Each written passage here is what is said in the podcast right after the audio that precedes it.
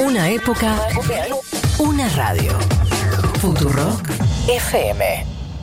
Se ha dicho incansablemente en esta pandemia que las autoridades deben dar el ejemplo, pues bien, eso no ocurrió en Paraguay, ya que el viceministro de Salud ahí se vio obligado a renunciar luego que se viralizara un video que lo muestra participando en una fiesta con varios modelos y que era animada por una banda musical donde no se respetó las medidas de distanciamiento de, por el coronavirus, ni menos el uso de mascarillas. Su renuncia fue aceptada por el presidente y ocurre una semana después que también se conocieron imágenes de una fiesta que siguió la boda de la hija del expresidente Horacio Cartes sin ninguna eh, medida preventiva. Paraguay registra solo ayer 13 muertes de coronavirus, elevando a 205 el total de fallecidos. Son eh, mucho menos los casos, pero insistimos, hay que dar el ejemplo. Y sorprende ¿ah? que el viceministro de Salud, ahí en plena fiesta y sin ninguna medida eh, ¿Qué sanitaria. que le diga? Ah, ¿qué hacer? Tremendo. Hay de todo.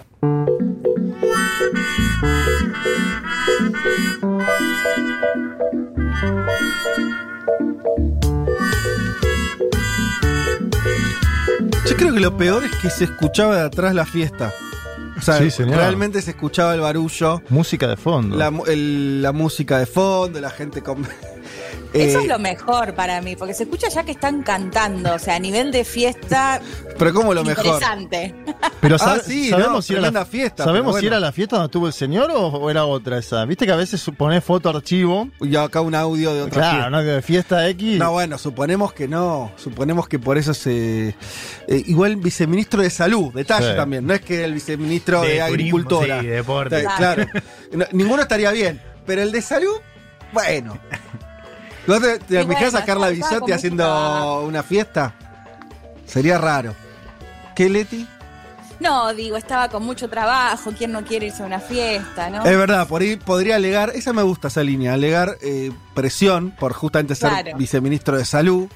Entonces, pasa que bueno, después de, ¿cómo le decís a, no sé, un terapista, un enfermero que no haga lo mismo? Aparte cayó un poco en desgracia este llamado modelo paraguayo Sí, ¿no? de contención al COVID. Venía se bien. decía Mm, un venía mes bien. muertos, sanasa, sasa, y de golpe, viste que ya no hay modelos en el mundo. ya No, está, no hay ningún ya país. No, no, no. Nosotros estábamos con el pecho inflado y de golpe tampoco. tenemos 400 mil Sí, casos totales. Eh, sí, no, eh, el virus le ganó a todos. Después sería Sí, el título. Podríamos decir, el virus le ganó a los gobiernos de distinta. Igualmente no, no da igual, quiero decir, hay algunos países. Obvio, obvio. Acá Claro. tenemos dos puntos de muerte. Eh, Mm. O sea, te, Bra- te- Brasil está Sí, sí. en unas cifras muy impresionantes, Muy Estados altas. Unidos. Pero en Europa se manejó muy mal por las cifras de fallecidos. Las Digo, la- primeras, la, sí. Argentina tiene 2% de muertos. Vos, si te enfermas, tenés 98 chances Sí. de no quedarla. Pero en el audio me llamaba la atención lo de Cartés. Viste que siempre está involucrado. Siempre está Cartés Cartés. en, en cualquier actividad ilícita de Es Paraguay. Aparece el tabacalero. Es tremendo, es tremendo. Es verdad. Igual hay, que decir que es re bajo el número de contagios en Paraguay. Digo, más allá de que Sí. al principio le fue aún mejor, tiene 16.000 contagios. Claro, el tema es que era un país que había logrado como aislarse prácticamente del virus. Y Sí, ahora hay dice transmisión es- comunitaria. Hay que ver, la evolución. Claro. la- Hay que ver, como dice el separador de, de un programa. Hay lo, que, que, ver. lo que hemos dicho en este programa sobre Paraguay era que el acierto de Paraguay es cuando encima, por incluso a diferencia de Argentina, tiene un sistema sanitario tan débil, Ujú. haber cerrado el país. Detectó de golpe, claro. Claro, muy tempranamente y muy firmemente, salvó que se mostrara un sistema que no iba a dar, aba- que rápidamente iba a colapsar. El tema es que eso le salió bien unos meses. Sí. ¿Sabes una- cuándo empezó a salirle mal eso? ¿Cuándo? ¿A Paraguay? Y cuando viajó alguien. No, no, no, no. ¿Vos decís que las fechas coinciden? Y no sé, habría que mirar las estadísticas. Ahora, bajó el señor del maletín y en Paraguay empezó todo a andar mal. El viceministro se tuvo que ir a una fiesta. Responsabilizaba mucho a, a Brasil y a Bolsonaro, Sí. o sea, por los trabajadores paraguayos que van a Brasil y que vuelven, ahí supuestamente hubo bastantes contagios. Y lo que decía Fede, me acuerdo de hablar con Maggie López, no sé si lo ubican, pero se especializa en Paraguay, y ella lo que decía es que como el sistema sanitario es tan débil y el tema del dengue es tan complejo, fue Mm. que se preparó Claro. sobremanera, digamos, y bueno, los resultados igual, aunque están bastante a la vista, que son bastante menores que el resto. No, totalmente. El tema es que eh, para mí es una cuestión de. Hay una maratón ahí donde en general eh, está ganando el coronavirus. Eh, hay países que aguantan bien. O sea, es imposible que no te afecte. Exactamente. Claro, Algunos exacto. meses De hecho- y demás. Y al momento, como eh, el ejemplo Mm. argentino, bueno, la, la cuarentena empieza a desgastarse por lógicas razones o por también Mm. de, decisiones políticas en algún punto, pero cinco meses, seis meses, ¿cuánto vamos? Y Claro. es difícil, ya empieza a ser todo muy complicado. Ojalá que los paraguayos igual se mantengan, como dice Leti, en esos márgenes muy bajos todavía de contagios, de muertes. Y desde acá, desde acá hacemos un llamado humildísimo, pero un llamado a que el ministro, la- el viceministro de salud, no sé qué pasa con Me el parece que ministro, ya ex viceministro, ¿no? pero yo invitaría a que no hagan fiestas. Por ahí no, no sería el, el indicio, o sea, ¿te imaginas que para abajo, no? Para la sociedad como gesto, No, no queda bien. no estaría siendo el más eh, oportuno, así que viceministro o ex viceministro, bueno, un poco más de prudencia, ¿no? ¿Qué sé yo? estamos defendendo el derecho a ser libre. Uma rígida política de controle da natalidade. I asked one of the top people in China. I'm going to deliver Brexit. Dicen que yo soy el presidente pobre. Pobres son los que quieren más. The International Monetary Fund is also. A... Nuestra gran nación que viva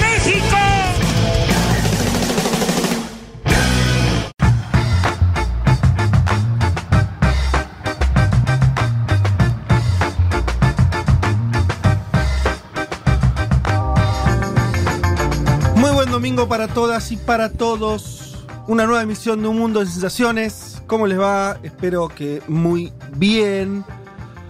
En un domingo en la ciudad de Buenos Aires fresco, pero soleado. ¿eh? Em, y con algunos problemas de internet. Así que lo, lo digo ahora para avisar a quienes nos están escuchando. Si tienen hoy algún problema, en el hecho maldito hubo en el horario del hecho maldito, no, no tiene que ver con nosotros, sino con, con problemas que nos exceden largamente, pero si alguno tiene algún problema para escucharnos, no se preocupe, es probable que sea eso. Eh, de todas maneras, según nos dicen, ahora estaría solucionado, nos podrían escuchar tanto desde la app como desde la web, pero los pongo de sobreaviso porque estamos con algunos inconvenientes en ese sentido.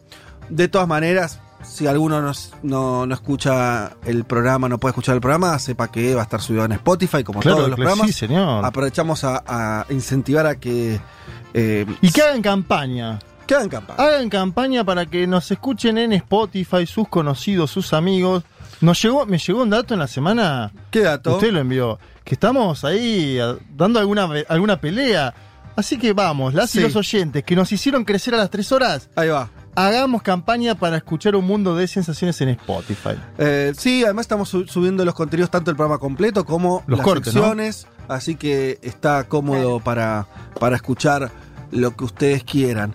Bien, eh, arranquemos que tenemos un programa bien interesante y bien cargado. Hoy vamos a estar centrándonos, buena parte del programa va a tener una sede en los Estados Unidos de América. ¿Por qué? Bueno, porque Estados Unidos está atravesando una coyuntura electoral, las convenciones partidarias, lo hemos hablado el domingo pasado, en este domingo vamos a contarles cómo estuvo la convención republicana, de la cual se puede decir cualquier cosa menos que fue tranqui, o que no pasó nada, o sea, hay cosas ahí. El partido trampista, decían algunos ya directamente. Sí, tremendo.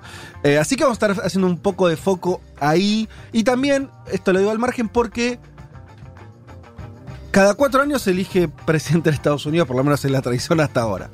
Eh, eso, esa elección determina un montón de cosas y es obvio, una elección de la principal potencia del mundo nos afecta a todos, así que entender eso con cierto detalle me parece que es importante para entender el resto de las cosas que pasan en Te el diría mundo. que de los grandes temas que hablamos acá, Sí.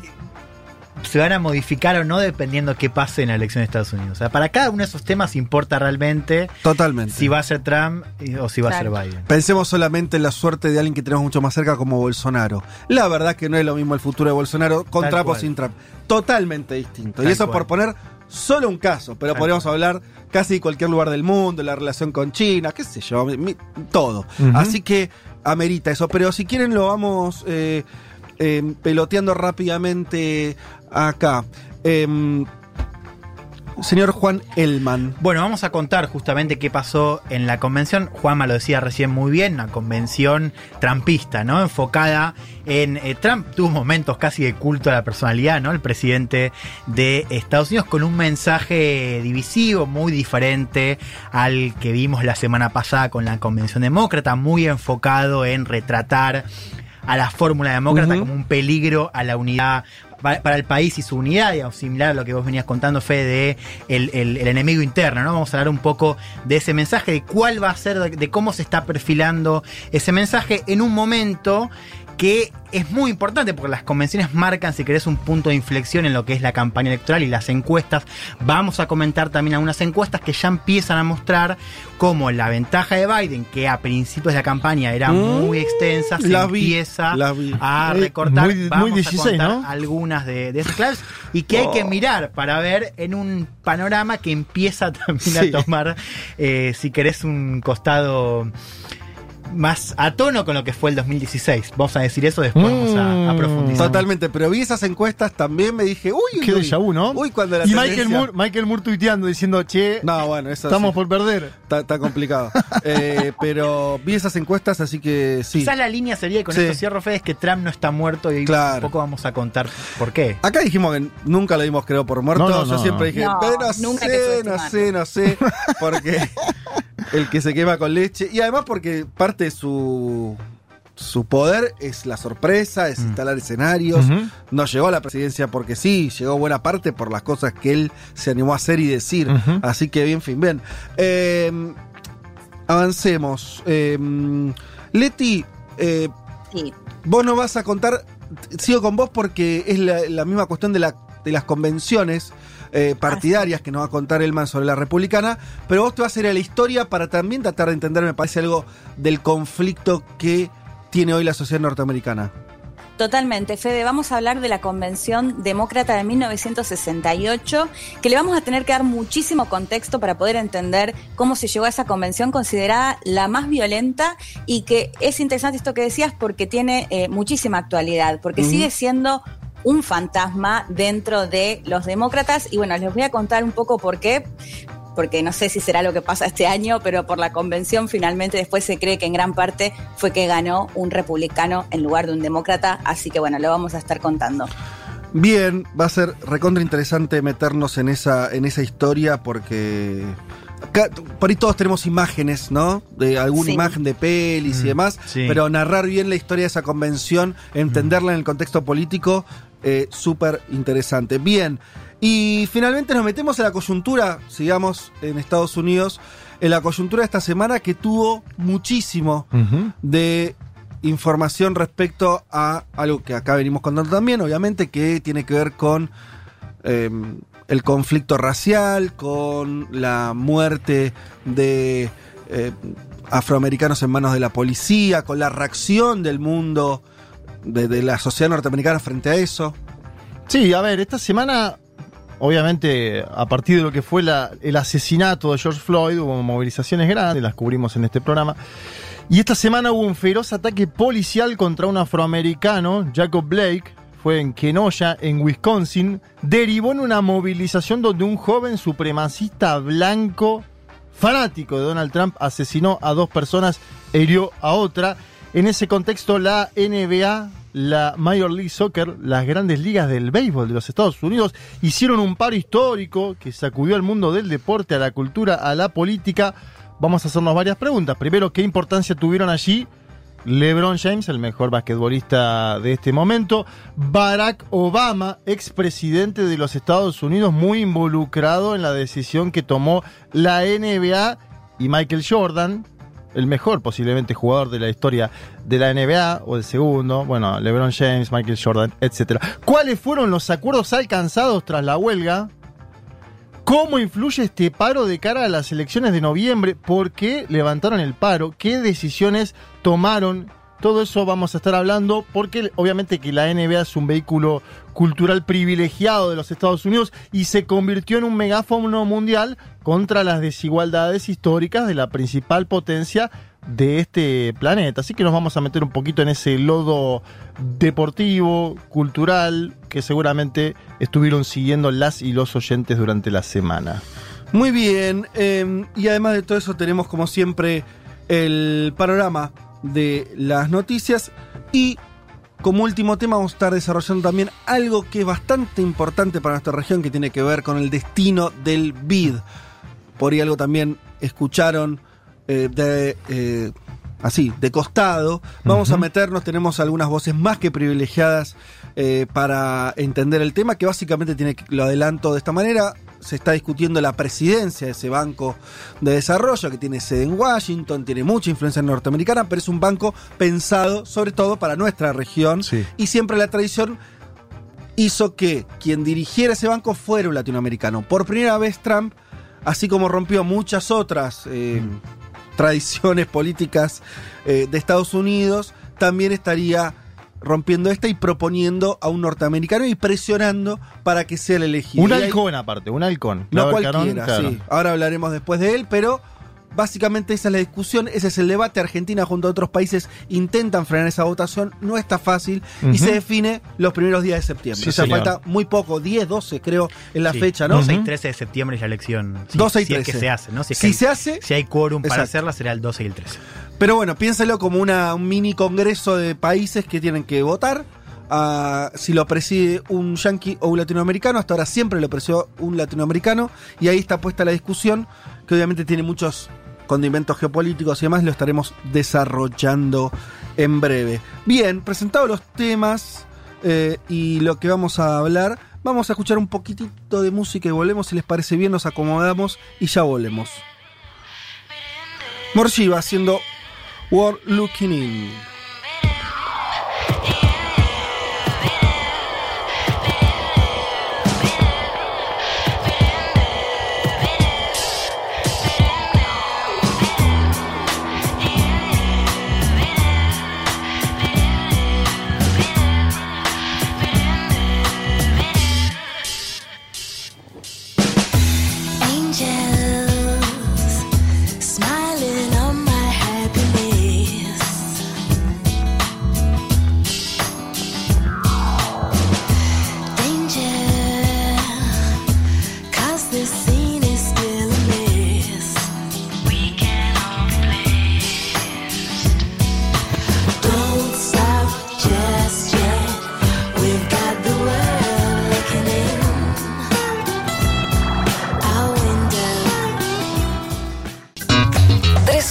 Recorriendo todos los rincones del planeta. Todos los rincones del planeta.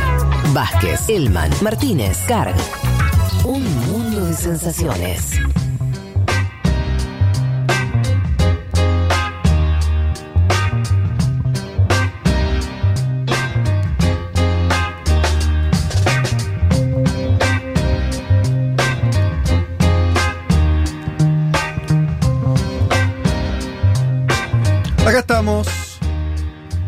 De vuelta en un mundo de sensaciones, programa 133. Eh, los estamos leyendo a quienes nos escriben. Hoy son un yankee de sensaciones, nos escribe Julián.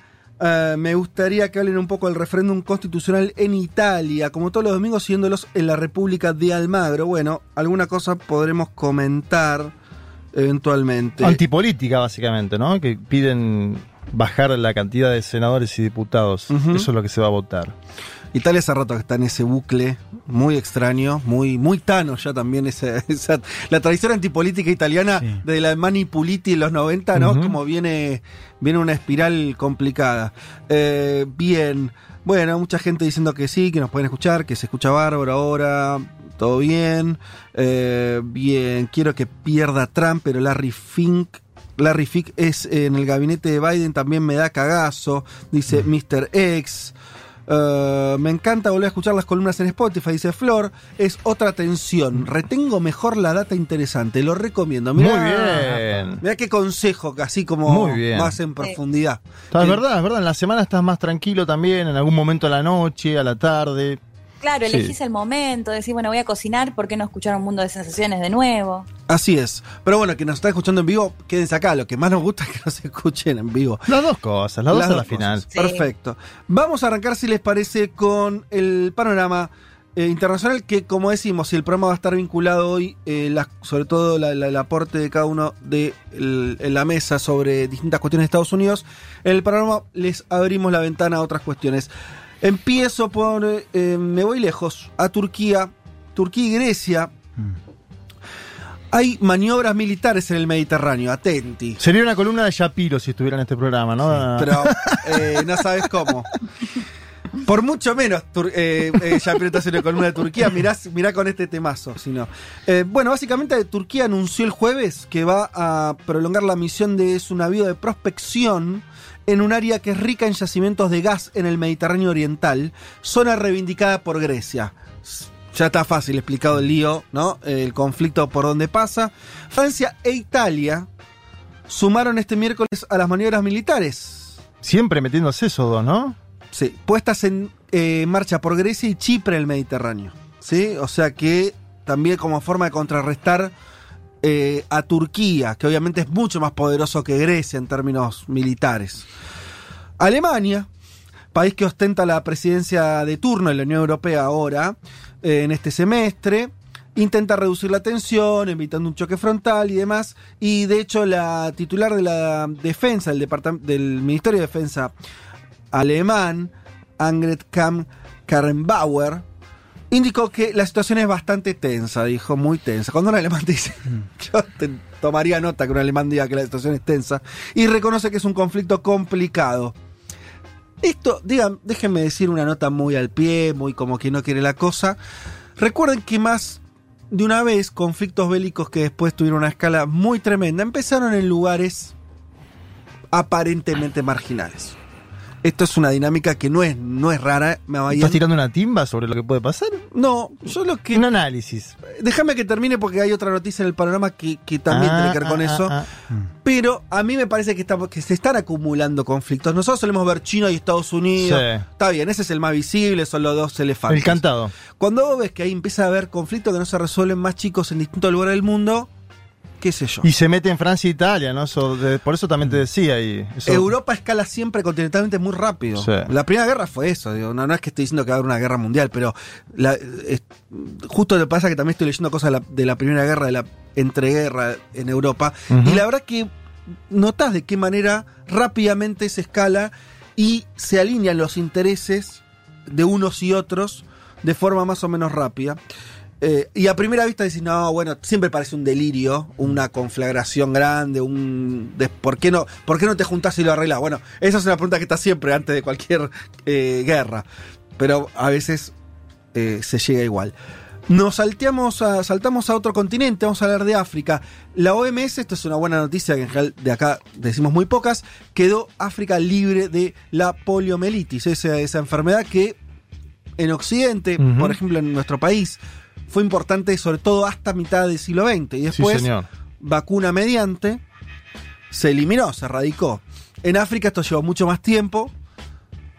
Y recién ahora, una serie de países, eh, la mayoría de los países del, del continente pudieron certificar que están libres. El último país, el último caso detectado fue en Nigeria hace cuatro años. Una vez que se cumple una, una cierta cantidad de tiempo en el que no se detecta la enfermedad, la OMS te declara libre de, esa, de ese virus, ¿sí? Qué Eh, bien, una buena noticia en el mundo. Y la Sí, verdad, sí. recordemos para los que no saben, la polio es una enfermedad muy grave porque es un virus que afecta la movilidad, eh, sobre todo en, la- en las piernas, en las extremidades, muchas veces termina en la muerte, afecta a los niños, es como, tiene, ¿no? es una enfermedad muy brava, y de hecho se concentró en el siglo XX la, la preocupación científica para eh, encontrar una vacuna, finalmente se logró. Eh, bien, vamos a otro país del que en general hablamos muy poco, que es Japón. Ustedes saben que renunció el primer ministro. Sí, señor. La decisión se conoció el viernes, hace poco, pocas horas, en una conferencia de prensa, después de toda una semana de elucubraciones al respecto, se venía hablando. Informó que está enfermo, y esto es algo que ya le pasó a él mismo en el 2007. Sí. O sea, él fue primer ministro dos veces. En el último periodo, como ocho años, un periodo prolongado. Es el, es el primer ministro con, eh, con más años en el poder en la historia de Japón, Shinzo Abe. Sí. Em, en el 2007 había tenido que renunciar por, el mismo, por, por una enfermedad. Lo mismo le está ocurriendo ahora. Si bien, como dice Juan, gobernó desde el 2012, o sea, ya llevaba varios años. Es una cara muy visible en las fotos de las cumbres. Si uno mira una foto del G20, sí o sí lo tenés que conocer. Sí, o sí. Sí. Eh, 65 años, dijo que está profundamente triste de dejar su puesto un año antes de la fecha prevista y en plena crisis del coronavirus, y afirmó que va a mantenerse en sus funciones hasta que un nuevo primer ministro sea nombrado. ¿Por qué me detengo un segundo en Japón? Además de que esto en sí es una noticia. La política japonesa es difícil, entenderla de los marcos nuestros es complicado. Diríamos que básicamente es una política muy corrida a la derecha, donde la izquierda mm, prácticamente no existe, por lo menos lo que nosotros entendemos por izquierda o progresismo, en general son partidos conservadores, eh, liberales en lo económico mm, y demás, que tiene que ver con la historia de Japón también y con la historia de Japón posterior al 45. Pero hay un hecho que yo estuve leyendo y me resultó interesante, A que es ver. como otra forma de entender a la política japonesa, que es que buena parte de la élite japonesa y el propio ex primer ministro pertenecen a algo que se llama la Conferencia de Japón, o podríamos decir Nippon Kaichi, no sé si le estoy diciendo bien, que es un grupo que, que es bastante cerrado, tiene connotaciones religiosas, pero sobre todo de ideas políticas. Cuando digo cerrado es que el- se habla que tiene unos 38.000 miembros, sobre todo, pero sobre todo miembros de la élite Ujú. buena parte del Congreso es también de esta, digamos, logia, por poner un nombre occidental, pero bueno. Eh, decíamos el, el primer ministro, figuras importantes de la cultura. ¿Y por qué es importante para mí est- este grupo? Y por lo que estuve viendo tiene una ascendencia también relevante en ciertas cuestiones. ¿Por qué? Es un grupo que eh, está peleando por reinsertar el nacionalismo japonés en la política japonesa. ¿Se acuerdan ustedes que hablamos acá? Lo dijimos creo, que no sé si este año o el anterior, que uno de los proyectos de Japón es volver, modificar su constitución que entre otras cosas le prohíbe tener una actitud defensiva de, de sus militares más agresiva. Leti, El año pasado, digo. lo dijimos el año pasado. ¿no? lo dijeron porque era tema, va, al menos lo, lo había visto más el año pasado. Eh, bueno, también la cuestión de la inmigración, donde también Japón está empezando a ser más cerrado en ese aspecto. También una mirada de China como más eh, como un competidor agresivo. Que son todos datos de los últimos años de Japón. Japón no estaba en esa, eh, en esa línea y lo que hace sentido respecto de, de- de hablar de este grupo de Nippon Kaichi es que es el que estaría articulando ideológicamente todo este, este viraje, ¿sí? Claro. Y, es, y ahí ya empieza a tener, ser relevante. Vuelvo a la historia. Cuando ¿Hay Ja- empresarios también ahí, Fede? ¿Tenés idea? ¿O Sí, sí, sí. Política, cultura, Elite, empresa. elite, pura elite. Pura elite. Eh, son muy conservadores también. Esto, digo, después derrama en toda la política japonesa. A lo que voy es, Japón no está igual que hace 10 años. Pareciera haber en Japón un viraje sobre un nacionalismo más agresivo, una idea de...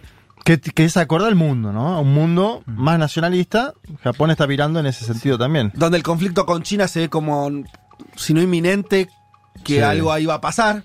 Tenés también a Corea del Norte en esa península. Bueno, porque ahora el norte por ahí es un país más débil, ¿no? Pero también. Pero sí. en términos de seguridad Total. Fue, fue muy importante. Total, así que tienes todo un... Y cuando Japón, vuelvo a la historia, cuando Japón hace virajes, bueno, también pasan cosas. Eh, y, y como es este... A lo que voy es... Es que me parece que estamos en un momento donde cuando vos ves, bueno, Trump, ¿no? Como, como un hecho y le decís, bueno, Trump, y lo explicás por la lógica norteamericana, ves que la derecha en Europa también, ves que el nacionalismo japonés empieza a centrar, bueno, algo está pasando, algo, ¿viste? Ujú.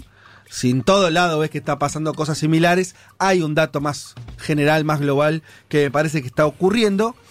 Eh, y yo recomiendo para el que quiera interesarse un poco, por lo menos me está pasando a mí, estoy, me está sirviendo leer algunas cosas de eh, principios del siglo XX, y yo diría, ni Segunda Guerra ni Primera, te diría el periodo entre guerras. En ese periodo entre guerras, por lo menos en buena parte del mundo, estos fenómenos que estamos viendo se desarrollaron con mucha intensidad. ¿Qué es lo que quiere decir? No pensemos tanto en el auge del nazismo. Yo pondría en los años 20, que es bastante previo, son unos 10 años Sí. antes. Bueno, en esa década hay algunas lógicas, por lo menos en términos políticos, ideológicos. No, no- no digo que vaya. Después las cosas no ocurren eh, todas una tras de otra como, como ocurrieron. Pero ahí pinta, hay un mapa de, de- de época que, que me hace bastante. mm, Que, que- que me resuena mucho, ¿no? Por lo menos esta idea de resurgimientos nacionalistas en países que no venían con esa tradición, de extremismos políticos que también empiezan a, a cobrar fuerza. Nada, eh, yo por mi parte seguiré estudiando eso, me resulta interesante y los invito a que si les interesa hagan lo mismo. Hablemos un poquito de nuestra región. Voy a decir rápidamente dos noticias importantes. Una que tiene que ver con Bolivia, campaña electoral. Sigue ahí la campaña electoral. Así como sigue el coronavirus, sigue la campaña electoral. Me interesó este cruce, no sé si ustedes lo vieron, compañeros, entre Luis Arce y eh, eh, Medina, el que es el candidato a vice de Áñez. ¿Cómo fue este cruce? Luis Arce propuso algo que nosotros en Argentina nos suena más o menos conocido, que es un impuesto a la riqueza como parte de su plataforma. Si yo gano, voy a hacer un impuesto a los más ricos. ¿Qué dijo exactamente? No vamos a afectar al pequeño empresario, a los que tienen su casita, su autito. No nos interesa eso porque todos estamos en esa línea de tener un bien eh, en la vida. Pero hay personas que se han enriquecido y que tienen muchísima plata. El porcentaje afectado sería el 0,01 de la población boliviana. Muy pocas personas. ¿Qué salió a decir el candidato a vice de Áñez? Todo aumento, le va a sonar también el argumento, todo aumento de impuestos tiende a disminuir la inversión. Todo. Además, un impuesto a los bienes y ahorros llevará a la gente a retirar su dinero del mercado financiero. Eso genera más recesión. Em, bien. Y finalmente, bueno, dijo que, que era una mala idea. Todo eso suena más o menos conocido. Igual Doria Medina, Fede, es eh, un empresario importantísimo de Bolivia, cementero, de los más acaudalados de ese país, así que no solo está hablando como parte de Totalmente. el antievismo, sino está hablando como parte de ese 0,01. Te, te agrego, te agrego algo que sí me pareció más interesante de la respuesta de, de Doria Medina. No digo que tenga razón, me parece que plantea una, algo más interesante que es. Dicen, dice, esto lo hacen porque saben que no. Esta propuesta de, de Ujú. Arce y demás. Lo hacen porque saben que no van a tener ni el 1% de los votos de las clases medias. Así que procuran consolidar su voto en los sectores más pobres. Pero es un mal cálculo, dice. Yo no sé si esto es así o no, no me, me parece exagerada la lectura. Lo que no me parece tan exagerado es que también hay que ver los movimientos de acá en más. Esto lo dijiste muchas veces vos, Juanma, que va a ser el candidato del MAS, Luis Arce, que es un moderado, entre muchas comillas, un economista, no es un líder indígena, no es un líder sindical, porque él es, desde acá que uno diría fácilmente, bueno, no, pareciera que él tiene consolidada su base del más, más dura y debería ir a buscar ese voto de clase media. Medina le dice, bueno, con propuestas así vas a espantar a la clase media. Se lo está diciendo un candidato opositor, un empresario, obviamente. Pero me parece que, que todo eso tiene algún sentido, esa, esa discusión de cómo se para el MAS, si el MAS se abre, Obvio. si se cierra más en sus filas, en su discurso, cuestiones que habrá que ir viendo. Todo esto en medio de, y esto termino con esta noticia para que entendamos el contexto boliviano, donde a Evo Morales le abrieron una nueva denuncia por estupro. Sí. Esto es, lo denuncian de haber estado con una menor. La denuncia es rarísima en el sentido de que está hecha no por la persona afectada, sino que la, mo- la- la- la impulsa el propio gobierno, lo Sí. cual es... Y un periodista español. Sí, de OK bueno. Diario. Y la propia involucrada, Mm. que se, se presentó ante la Defensoría del Pueblo y dijo, me están, me están armando una campaña. Sí. Ese, ese es el otro dato también, que Sí. circuló poco en eh, eh, acá, pero bueno, Básicamente como a- a ella la detienen junto con su hermana, sí. eh, pero la detienen como dentro de la persecución política que le hacen a figuras cercanas al MAS. La agar- eh, le toman el teléfono, el teléfono Sí. hay fotos de ella con Evo, entonces la filtran a la prensa y dicen que es la novia, toda Exacto. una cosa... Le filtra la policía a este periodista español de OK Diario, el periodista español lo saca a la luz y ahí, a partir de, de eso, de lo del periodista español, hacen la denuncia en Bolivia. Sí, bueno, por eso. Pero así todo, vos entras a los diarios de Bolivia y está ocupando un lugar Sí, sí, importante. Ya lo hicieron además esto con eh, una con Zapata se llamaba, ¿no? La pareja de, de. Evo. Que le inventaron un, un hijo, ¿te acordás? Justo antes del referéndum. Y después se supo que era fake news. eso. Sí. Pero bueno, Sí, la, la oficina de prensa de Evo Morales en la semana dijo que era parte de una campaña sucia Bien. contra el movimiento al socialismo. Pero ahí sigue la campaña, obviamente con ese tenor, eh, hecho en, en circunstancias muy difíciles para, para los opositores a la- al gobierno de facto. Al mismo tiempo tiene una fecha que ahora sí parece muy difícil que la corran. en 18 de octubre. Y los números de las encuestas, hay que tomarlas con recontra comillas, más o menos el escenario está estancado. ¿no? Con, eh, por ahí la novedad es que algunas encuestas al menos están dando muy parejo a Arce y Arce Mesa. y a Mesa. Y Vos fíjate, abajo a sí, vos fíjate que no lo nombraste a Mesa, no lo nombramos en todo este panorama. Mesa, yo creo que silenciosamente, si se hacen las elecciones en octubre y si llega un balotaje, tranquilamente podría acceder a la presidencia, pues el que no se metió en el lodo, Claro. Y este escenario además le viene perfecto. exacto, que se peleen, que se maten entre ellos, él sigue Sí, ahí. y mientras Con- tanto Arce no, no suba mucho los, los números. Con la gestión de Áñez eh, totalmente digo, fracasada, no sé cómo decirlo, pero digamos, a la vista con el fracaso de la gestión, con el más como Sí. el gran otro. Mesa tiene todo el camino para, para recorrer, claro, siempre y cuando Arce no se acerque al escenario de segunda, de primera, de ganar en primera vuelta, que al menos por ahora no lo estaríamos viendo. No, pero las encuestas, y, y no son encuestas masistas, de, que Mm. están en los diarios, le dan votos válidos el 33, 35 puntos. Sí. Hoy. Incluso medio un poco más abajo que hace un mes. No sé. Lo que te quiero decir es que Mm. en Bolivia recordemos es como puntos. Argentina. Si saca 40 y 10 de 40 diferencia. más 10, claro. 40 más 10. Está a 5 puntos y en el- sabemos que en el interior boliviano es muy fuerte el voto al movimiento socialismo. Pero al mismo tiempo está debilitado el MAS también. Entonces, Exacto. en fin, todo eso. Bien, pasemos rápidamente los últimos minutos a hablar un poquito de Brasil. Lo habrán visto, ustedes seguramente si quieren comentar algo. Suspendieron al gobernador de Río de Janeiro. El gobernador. El gobernador de Río de Janeiro era un. si, si Bolsonaro es un personaje Sí. extraño, ¿no? Que era Eh, bolsonarista, pero después se quiso separar con el inicio de la pandemia. Sí, la noticia es que la justicia brasileña lo suspendió por 180 días por mal- malversaciones de fondos vinculados a la pandemia. O sea, se robó presupuesto que tenía que estar destinado a eh, la cuestión del coronavirus. Eh, Wilson Witzel, entonces, le ocurrió eso, es el gobernador, era completamente desconocido de la política brasileña hasta hace unos meses, hasta hace un par de años. Antes de las elecciones eh, presidenciales que llevaron a Bolsonaro a la presidencia, no era una figura política, no venía de la política y demás. Se abrazó al a bolsonarismo al final, tejió ahí una alianza muy personal, sobre todo con los hijos de Bolsonaro, toda una cosa bastante pragmática. ¿no? Pragmática sobre el final, diciendo. Con esto, con esto consigo. Y lo consiguió. Incluso ahora, algunos analistas empiezan a, a recuperar la idea de que ni siquiera Bolsonaro lo apoyó tan explícitamente, como que se subió a la ola esa loca de Bolsonaro y en Río de Janeiro, que era la cuna de bolsonarismo, eso era mucho decir, y pasó de ser un desconocido a ser el gobernador. Eh, y ahora cayó en desgracia. Lo que se está comentando también es que esto tuvo que ver también con una pelea con Bolsonaro, donde este gobernador, medio delirante, empezó como a construir también su carrera presidencial, empezó a, mostrar separaciones respecto de la línea de Bolsonaro, se alió un poco a los gobernadores. ¿Ustedes se acuerdan cuando Claro. los gobernadores dijeron, che.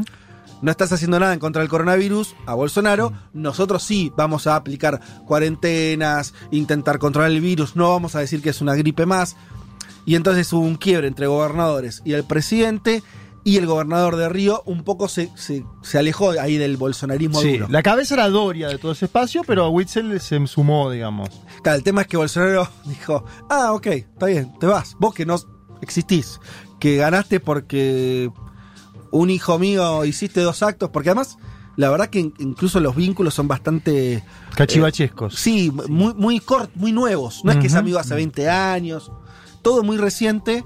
Me parece que ahí Bolsonaro vio la oportunidad de, encima de su territorio, soltarle la mano a lo bestia, a este gobernador. Y Witzel dijo, es un ultraje a la democracia. Mm. Wi- Witzel, ganaste las elecciones que inhabilitaron a Lula. Tampoco te hagas, Witzel. Y recordemos algo que también desde las filas de la izquierda recuerdan mucho, hay un acto público en la campaña donde Witzel eh, no lo hace él personalmente, pero se rompe un, Una placa, la- una placa la en placa de recordatorio a Mariel. Mariel, Sí. se la rompe en un acto Y uno de los actos en la- en los que él se convierte después en gobernador. Sí. Quiere decir, en ese marco es Witzel, ¿no? Como un ultra que no le, medio no le importa nada.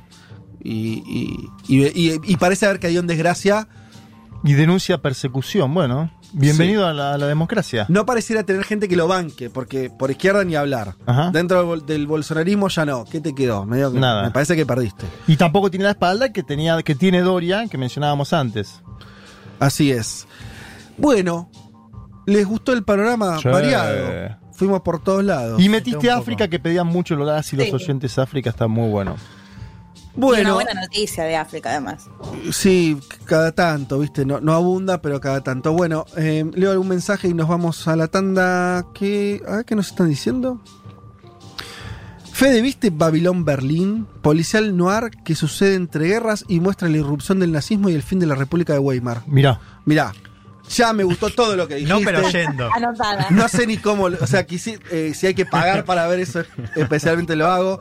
Todo lo que ¿Cómo es el nombre, Fede? Babilón Berlín. Eh, entiendo que así. es el nombre de un disco que podía ser de Manu Chao, ¿no? Babilón Berlín. Un concierto de Manu en Berlín. Y acá voy a leer esto porque me gustó el. ¿Cómo se llama el oyente? Oyente recién recibido, o sea que ya. Muy bien. Aplaudiendo, no sabemos de qué. Eh, pero dice: ¿Puede ser que el artículo que escribió Bernie en La Nación tiene tintes de nacionalismo que está surgi- resurgiendo en el mundo? No leí el artículo de Bernie, me imagino por dónde puede ir. La respuesta es un sí muy laxo en el sentido de. mm, Sí, en la Argentina te encontrás también con personajes que describen. No sé si ni a Bolsonaro, ni mucho menos a- al extremismo de derecha, pero es un discurso que hoy está pegando. Es así. Eh, sí.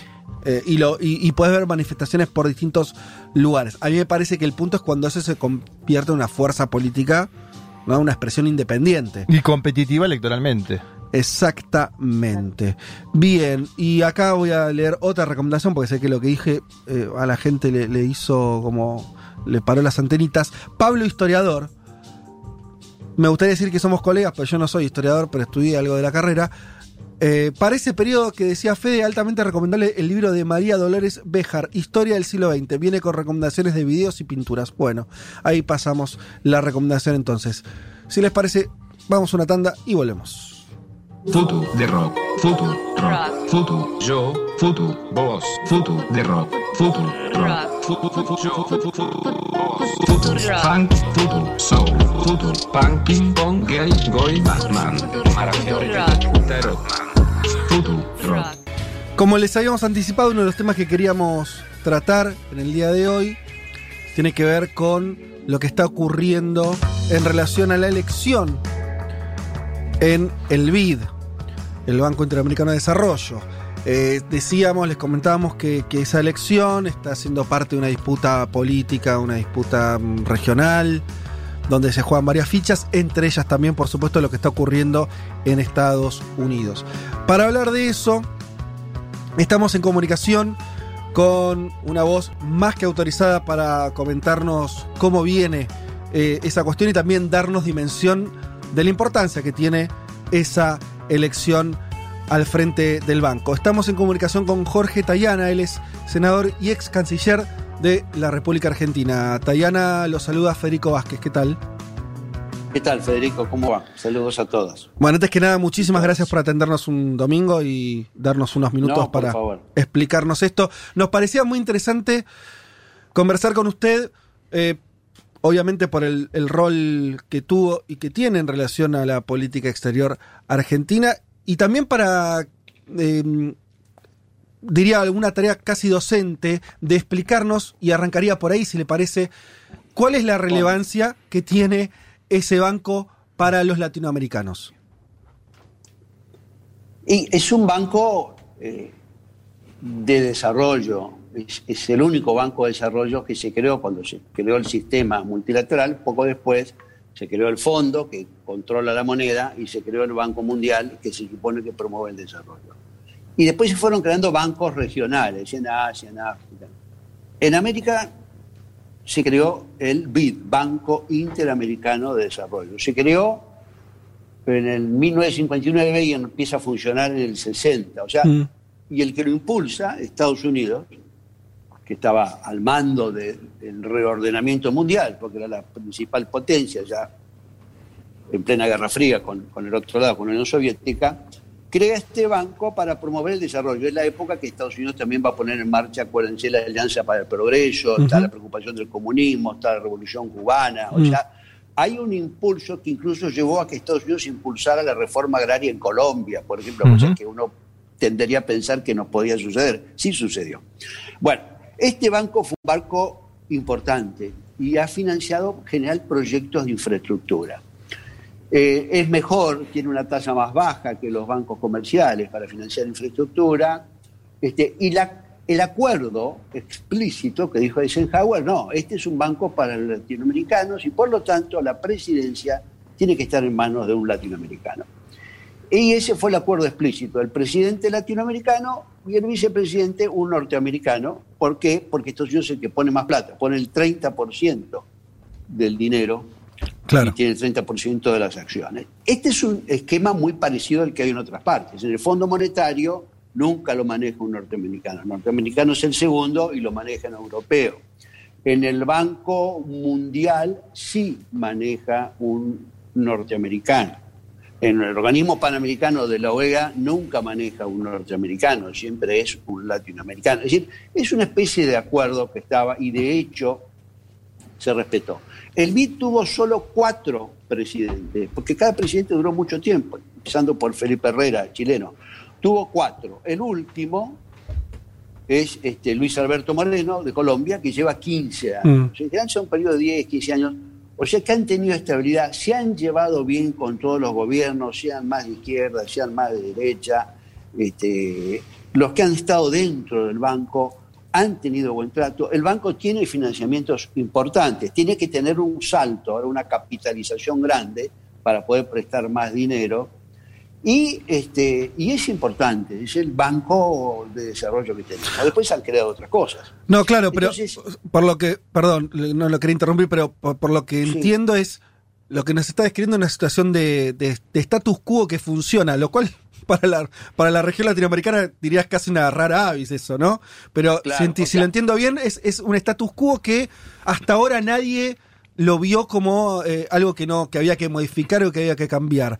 Em, No, no, claro. Y, y no solo eso, sino que primero, este, el- el- en el derecho internacional, la costumbre genera derecho. Mm. Así que el presidente de Estados Unidos haya anunciado en la ONU que el Banco de Interamericano de Desarrollo va a ser presidido por un latinoamericano en 1959 y que eso se haya respetado en 60 años, no es un hecho menor, no es una simple tradición, digamos, sino que tiene cierta fuerza. Segundo, incluso los americanos tienen un, un dicho, ¿no? If, if it don't broken, don't break, don't fix it. Si no Claro. está roto, no lo arregles. sí. Bueno, esto no estaba roto y sin embargo Trump se lanza contra esa tradición.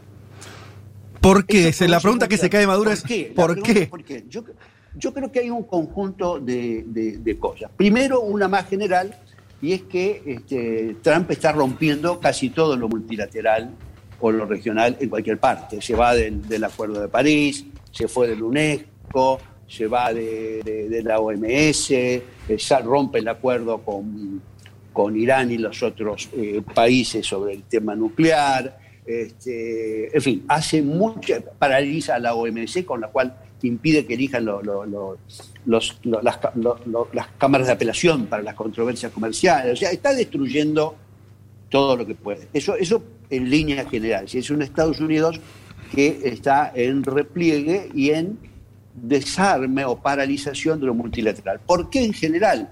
Y porque lo que han llegado a la conclusión esta administración, quizás un poquito la anterior, pero está muy claro, es que este, ese multilateralismo que durante tantos años este, alentó, empujó y diseñó a Estados Unidos y el Reino Unido, hoy está favoreciendo a su principal adversario, que es China. China se aprovecha del Mm. multilateralismo, crece más, Mm. cumple las reglas y Estados Unidos tiene cada vez este, políticas que son más aisladas y menos aceptadas por todos. Esa sería una primera consideración. La segunda consideración es electoral, es Florida. Uno, una de las, eh, eh, está atrás Trump en la elección, ¿no?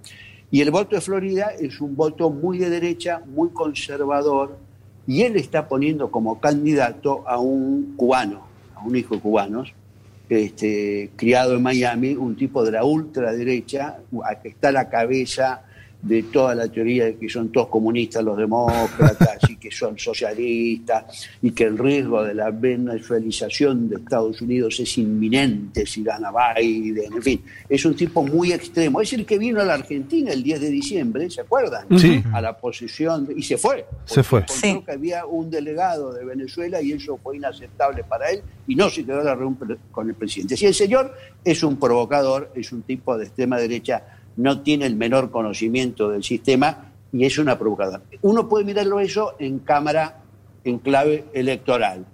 Queremos el voto de Florida, queremos asegurar Florida. Florida es un swing state, o sea, a veces se gana, a veces se pierde. La elección puede estar en Florida, es uno de los grandes, entonces Trump apuesta ahí. Esto es una mirada, le importa nada. América Latina está jugando todo Claro. a Florida. Jorge, Pero me eh, parece que hay, sí, te saluda Juan Manuel Carr, disculpame que te haya... ¿Qué tal, Juan Manuel? ¿Cómo andás? Disculpame que te haya cortado. Eh, ¿Qué chances objetivas hablo mucho. No, no, no, di- disculpame, no, aparte, eh, ¿qué chances objetivas ves hoy de que se posponga la elección? Te, te lo digo porque se ve cierta sintonía latinoamericana en ese sentido. Hay algunos países que se desconoce, por ejemplo Uruguay, entiendo que en Uruguay eh, están pidiendo explicaciones al canciller Bustillo para que diga qué va a hacer. Y esta semana además se conoció una importante carta de expresidentes, donde por ejemplo firma Sanguinetti, histórico dirigente claro. del Partido Colorado. ¿Cómo estás Colorado. viendo, cómo estás viendo lo latinoamericano y qué chances objetivas hay de que se posponga finalmente esa elección, que sería lo más lógico en un escenario de pandemia y de incertidumbre electoral en los propios Estados Unidos? es que esto produjo una gran reacción en la región, incluso en expresidentes de centro derecha, ¿no? Es- esa carta fue una de las primeras cosas que pasó. Ahora la vuelven a reiterar y ampliar, pero Sanguinetti, Fernando Enrique Cardoso, eh, Cedillo, Ernesto Cedillo, eh, don Ricardo Lagos, este, y, y- y alguien más firmaron esa, esa carta diciendo no, esto está mal. Después Santos, Juan Manuel varios- Santos. Juan Manuel Santos. Después salieron varios ex cancilleres. Después incluso acá en la Argentina logramos una cosa eh, poco frecuente, que es que todos los cancilleres desde el 83 para acá de la democracia que estamos vivos, firmamos una carta, ¿eh? desde Forí hasta Caballo, todos. Una carta que se trabajó, que tuvo un rol importante este, Javarini en eso, pues se logró un texto, que es un texto suave, pero dice, no, eso afecta, eso es malo, eso afecta el sistema. O sea, hubo una reacción. Y los que se lo que pasa es que hubo primero 16, 17 países que muy rápidamente dieron el apoyo. Entre ellos Brasil, que bajó su candidato. Era una conducta que no es la de Brasil tradicional, que era un país que hacía defender su peso y su cierta autonomía con algún vigor, ¿no? Lo primero que hizo fue bajar su candidato y apoyar a Caro. Lo mismo pasó con Colombia, lo mismo pasó con varios de los países de Centroamérica, lo mismo pasó con Bolivia, bueno, es un sirviente. Este, ahora, ¿qué pasa? Pasa que Piñera dijo que no. Es decir, no dio el apoyo y le pareció mal también. Es decir, Piñera se unió al grupo crítico, lo mismo que Argentina y lo mismo que México. Argentina, además, tiene una situación especial porque tiene candidato. O sea, la ofensa de Mm. Argentina es mayor. No solo vos venís a romper la tradición, sino que lo hacés cuando yo tengo un candidato que nunca tuve. O sea, es un. Nosotros estamos como argentinos doblemente ofendidos, como latinoamericanos, que queremos que sea un latinoamericano el presidente del BID, y como argentinos porque tenemos un candidato. Y Estados Unidos se manda un candidato sin ni siquiera este, decir agua va, o porque se le ocurre, porque tiene ganas. Esa es una segunda falta de respeto que hace Estados Unidos a la, este, a la Argentina. Reaccionó Chile, reacciona Costa Rica, que también tiene un candidato, que Mm. era Laura Chinchilla, la expresidente. Eh, México está, nosotros estamos, y acá también votan, acá también votan los europeos. Porque el sistema de votación es muy complicado. Es un sistema de votación de mayoría, pero de mayoría de accionistas, de mayoría de países que tienen que estar parte y, tiene, y requiere un quórum de 75%. Y eso del quórum es lo que está más en duda. Tiene que haber un quórum entre el 11 y el 13 de septiembre, que es cuando está pensada esta reunión, del 75% para que se pueda elegir. Si no se logra el quórum, hay que postergar. Y como se, se piensa hacer una reunión de gobernadores en abril del año que viene, ya cuando haya condiciones para hacerla presencial, una propuesta, y que, la primero que la alargó públicamente fue Borrell, que es el encargado de Relaciones Exteriores de la Unión Europea, ex canciller español y argentino, mendocino, para decirla todo completo, este, dijo, bueno, acá en realidad hay que postergarlo. Entonces, la idea es cuáles de los países, porque acá no vota la Unión Europea como tal, votan algunos países de la Unión Europea que son los que tienen, son miembros y, y tienen parte eh, de, de las acciones del, del, del BID. Está España, Italia, está Francia, Alemania, Mm. hay que ver qué pasa. O sea que razonablemente ha- hay dudas, hay dudas con Uruguay, porque Sanguinetti dice eso, porque el canciller anterior, Talvi, que era Colorado, renunció un poco por eso, porque es muy incomprensible que Uruguay acepte esto sin callarse, y lo mismo lo dice cuando lo dice Sanguinetti, o sea, Sanguinetti está en contra, o sea, buena parte del Partido Colorado, que es parte de la alianza, está en contra, este, todo el Frente Amplio está en, en contra, es decir, es, es muy difícil. Y Perú, Perú es un silencio, lo que pasa es que el presidente de Perú, Vizcarra, es un hombre que es casi interino, con una elección parlamentaria de parlamentarios que no lo responden, pero hay una presión. Nosotros, nosotros en la Claro. Comisión de Relaciones Exteriores sacamos una, una, una decisión, que tendrá que ir al plenario en un momento, pero nosotros como comisión sacamos todos, por unanimidad, una, una declaración diciendo, no, señores, esto está mal, esto no hay que hacerlo así. Y se la estamos mandando a todos los congresos y a todas las comisiones de Relaciones Exteriores de América y de Europa que forman parte. Entonces, Jorge. también en Perú hay presión para que Perú no apoye esa decisión. Jorge, perdón, lo interrumpo. Leticia Martínez lo saluda, ¿cómo le va? ¿Qué tal, Leticia? ¿Cómo va?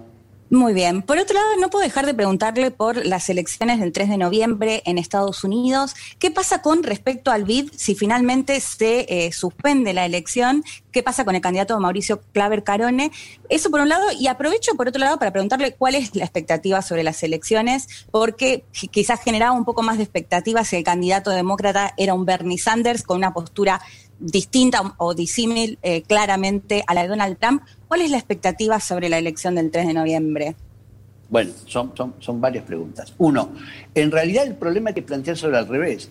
¿Qué sucedería si lo eligen en septiembre a, a, a Clara Carone, Carone, como dice ella, y este, el señor eh, Trump pierde las elecciones? Y vamos a tener Claro. un presidente del BID que está enfrentado a toda Latinoamérica porque rompió una tradición y se puso a todo el mundo de costa, aunque algunos más o menos obligados o por sentimiento de subordinación o que lo voten, y va a estar peleado con la Casa Blanca.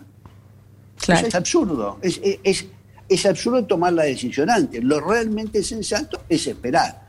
Si gana Trump en noviembre, va- probablemente insista en Claver Carone y bueno, veremos qué pasa en, en otra. Y si pierde Trump va a haber otro candidato y seguramente los demócratas respetarían la tradición latinoamericana. Pero antes de ir a la elección yo quiero decir dos cosas más de por qué hace esto Estados Unidos. Estados Unidos hace esto porque además Estados Unidos está en una estrategia desde hace algunos años, y nosotros hemos sufrido eso, de alianza con sectores eh, fuertes de los grupos económicos más concentrados de los países, buscando eliminar todo ese periodo populista, nacional po- popular, progresista, izquierdista, como uno se le ocurra llamarlo, y volver a una situación más restauradora, más de dominio de los grandes poderes y de subordinación a la política de Estados Unidos. Eso ya lo hemos visto y sufrido nosotros, en algunos lugares se ha hecho eh, más o menos violentamente, el caso en Bolivia es este, bastante obvio,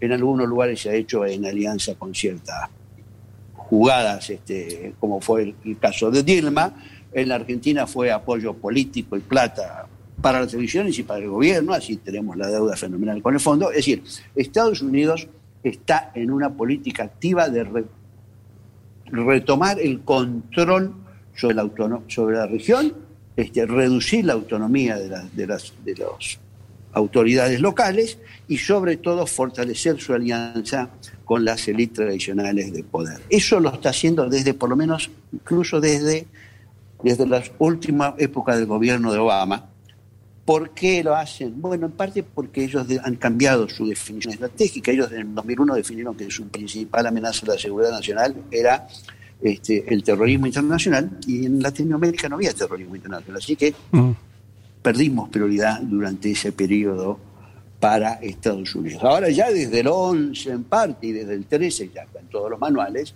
Estados Unidos dice que la principal amenaza a la seguridad nacional de Estados Unidos es China y la segunda Claro. Rusia. Y China resulta ser que se ha transformado en el principal socio comercial de América Latina en estos años.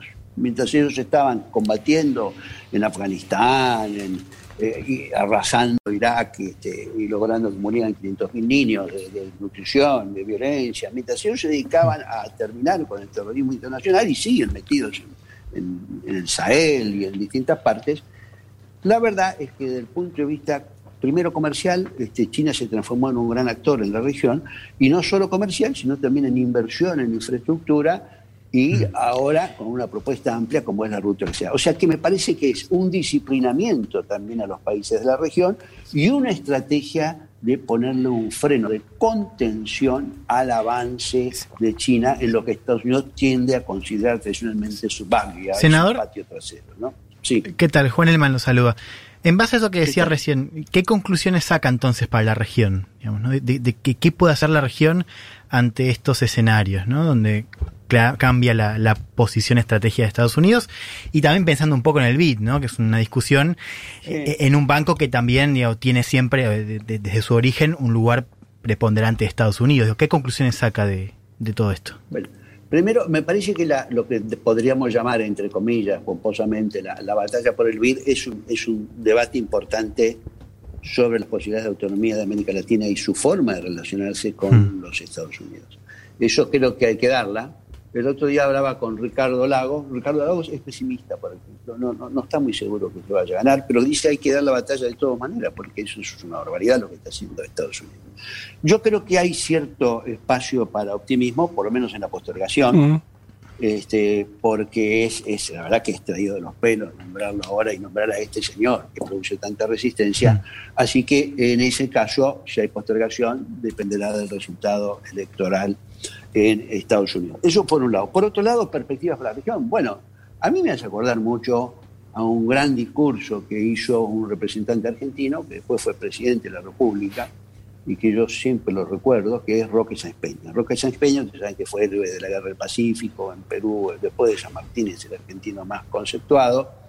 Este, y Roque Sáenz Peña, acompañado por Manuel Quintana, a quien nadie puede considerar que era un hombre de izquierda o extremista, este, son los dos delegados argentinos al primer Congreso Panamericano de Washington en 1889. Y en ese Congreso Estados Unidos presenta o propone lo que propone siempre, que es hacer una coordinación monetaria en base al dólar. Y que es lo que ya habían propuesto cuando llegan tarde al Congreso anfictiónico fracasado que había convocado Bolívar en el 26. ¿no? Este, Estados Unidos siempre propuso lo mismo, una, una especie de acuerdo monetario este, para subordinar y transformar todo en el área del dólar.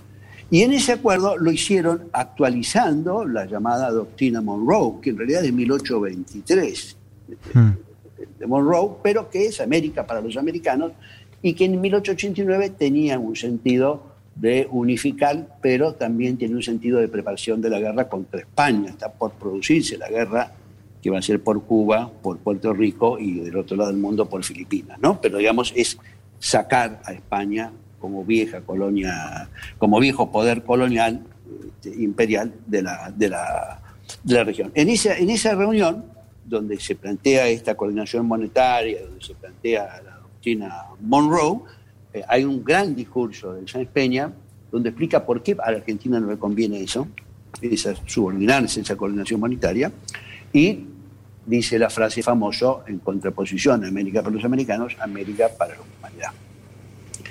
Este, ese es un gran discurso que habla de la voluntad de autonomía de Argentina frente a la potencia emergente, poderosísima entonces de las Américas, que era Estados Unidos, ¿no? frente al, al extremo norte.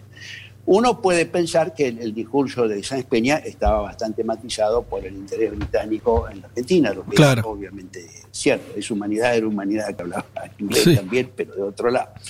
Pero lo cierto es que el discurso sigue siendo válido. O sea, Argentina, que es un país complementario a otros países, pero no a Estados Unidos, con lo cual tiene un nivel de competencia, sobre todo como exportador de productos Mm. agrícolas enorme y que ha recibido muy pocas ventajas de Estados Unidos, tiene que tener una buena relación con Estados Unidos, que tiene muchas inversiones en Argentina, que es un país importante, que obviamente tiene muchísimo que ver, que es la principal potencia del mundo, pero es un país que tiene que defender su autonomía y tiene que defender su capacidad de conectarse con los distintos países del mundo y con los emergentes. Tiene que tener capacidad de relacionamiento con la Unión Europea, tiene que tener capacidad de relacionamiento con China, con quien ha crecido mucho su- la relación en los últimos 20 años, tiene que tener una capacidad de relacionamiento con, este, con Rusia, con India, con los grandes emergentes y tiene que tener una política firme de integración regional. Aunque ahora la integración regional ande aparentemente todo mal, creo que igual hay que trabajar en ella y creo que hay espacios de eh, cooperación que se puede avanzar. En el energético, en político, en Ujú. infraestructura, en varias cosas se puede avanzar. Y de hecho, de hecho, este debate del BID está produciendo un realineamiento en distintos grupos políticos que ahora coinciden en cosas que antes no coincidían ni por, ni por casualidad. Y además creo que se ve muy claro en varios, ¿no? Se ve en la pandemia, la falta de coordinación de la región en la pandemia ha costado algunos miles de vidas, ¿no? Si hubiéramos tenido UNASUR y el Instituto de Salud funcionando en Brasil, que se, que se creaba por UNASUR, este, seguramente hubiéramos hecho una mejor coordinación de las políticas, de la aplicación de las mismas, del intercambio de experiencias, de las compras de los materiales, no hubiéramos salido cada uno a- como desesperado. Pero eso, eso es una cosa. Pero me parece que se ve ahora la mayor importancia de esa integración. Y además, otro, otra conclusión, no sería posible esto de, de- de que hace Trump de proponerlo a Claire Carón si este, la región hubiera estado más unida y no tan desunida. Ellos Claro. avanzan porque ven desunida. Di- Dicho de otra manera, eh, sería eh, difícil de pensar en esto si mm, no gobernara Brasil un Bolsonaro, ¿no? O sea, si, si otra fuera la coyuntura política, ahí me parece que, que- Y que eso... eso, eso tiene, tiene mucho que ver, porque además Brasil es un país de mucho peso, incluso en el BID y por Claro. supuesto en la Eh, Tayana, lo, lo molesto con dos, dos cortitas para, para cerrar, le agradecemos muchísimo el, el tiempo, pero lo quiero aprovechar porque son cosas que discutimos en el programa. ¿Le parece que es, está, eh, es posible pensar un eje más político, si se quiere hasta ideológico, pero de intereses también entre, el- de acá a un tiempo entre México y Argentina, entre López Obrador y Alberto Fernández, como una vía de, de cierto progresismo regional? Eso ya está planteado, ¿no? Mm. Eso está planteado desde el principio, ha habido muy buena onda, onda entre ellos, ha habido algunos eh, elementos en, en común, por ejemplo, la coincidencia en reflotar la, la CELAC. México pidió la presidencia pro tempore como un espacio latinoamericano y caribeño propio de la región, Sí. eso hemos coincidido. Hemos coincidido en este tema del, del BID también. Ujú. Hemos coincidido ahora, de hecho, en, en- en el negocio, en, la, en la producción de las vacunas, lo que no es tampoco Sí. una, una- una- una casualidad, es una mezcla de científico y, y- y empresa y Estado. Sí, creo que hay varios puntos. México tiene una tradición de, eh, de defensa de la soberanía, de la no injerencia en los asuntos internos de otros estados. Es decir, tiene una serie de elementos tradicionales de su política exterior que son valiosos. Claro que hay que tener siempre presente que México este, tiene un vecino eh, muy poderoso, tiene un vecino que le quitó ya la mitad del territorio Sí, claro.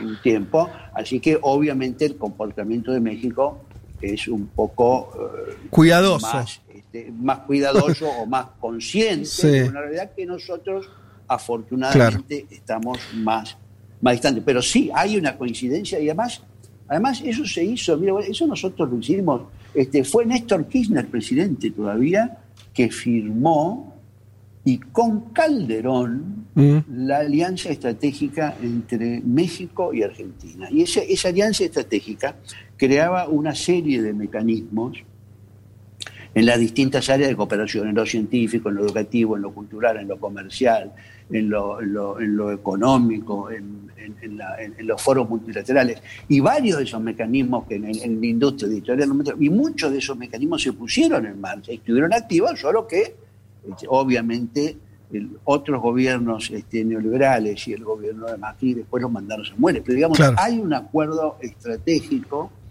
entre México y Argentina porque México, que sabe que tiene, México tiene más del ochenta y pico por ciento de sus exportaciones a Estados Unidos, para que quede claro cómo Ujú. es la, la realidad. Entonces México se esfuerza en tener también interlocución con Sí, otros sí, sí. actores. de- dentro- y en eso el mejor interlocutor para ellos somos nosotros, somos argentinos. Y por último, Con Brasil siempre sí. tiene más competencia, o sea que Claro. eso tiene progreso. Hay que verlo en su perspectiva y en su dimensión, ¿no? Se entiende perfecto. Y por último, eh, ¿se anima a, apostar? eh, ¿Están las cartas echadas en la elección de Estados Unidos, dada que las encuestas hoy le dan muy bien a, a Biden y bastante mal a Trump? ¿O, o lo discutíamos en el programa acá? ¿eh? Si, si, o, o- o siendo Trump el que está del otro lado y habiendo ganado como ganó en el 2016, hay que esperar. Eh, yo creo que no, no ha perdido Trump la elección todavía. Biden va con ventaja, esa Sí. ventaja parece haberse achicado un poco. Este, No se Trump, anima, no se anima. no, yo creo que Nosotros tampoco, Jorge. Depende, depende. Sa- ¿Sale otra apuesta en un mundo de sensaciones con Jorge Tayana? ¿Se, se Es- suma? Está, está complejo Mm. porque, eh, primero, eh, ha tomado mucho la bandera ahora del law and order, ¿no? Es mandemos a la policía, defendamos a la policía, matemos a- Tiene dos problemas. Está diciendo que va a haber una vacuna antes de diciembre. La vacuna esa no sé qué será, le dará Sí. agua, pero, pero digamos, este, ese es un expectativa. Él tiene dos problemas que resolver rápido. Tiene que tratar de lograr alguna mejora en lo económico, porque la caída de Estados Unidos va a ser entre 8 y 9% del Producto Bruto. Para Estados Unidos es muchísimo y tiene como 40 millones de personas que pasaron a, a pedir este seguro de desempleo. Lo que pasa es que es una sí, economía sí. muy dinámica, echa 40 y toma 15, Claro, hace claro. esas cosas, ¿no?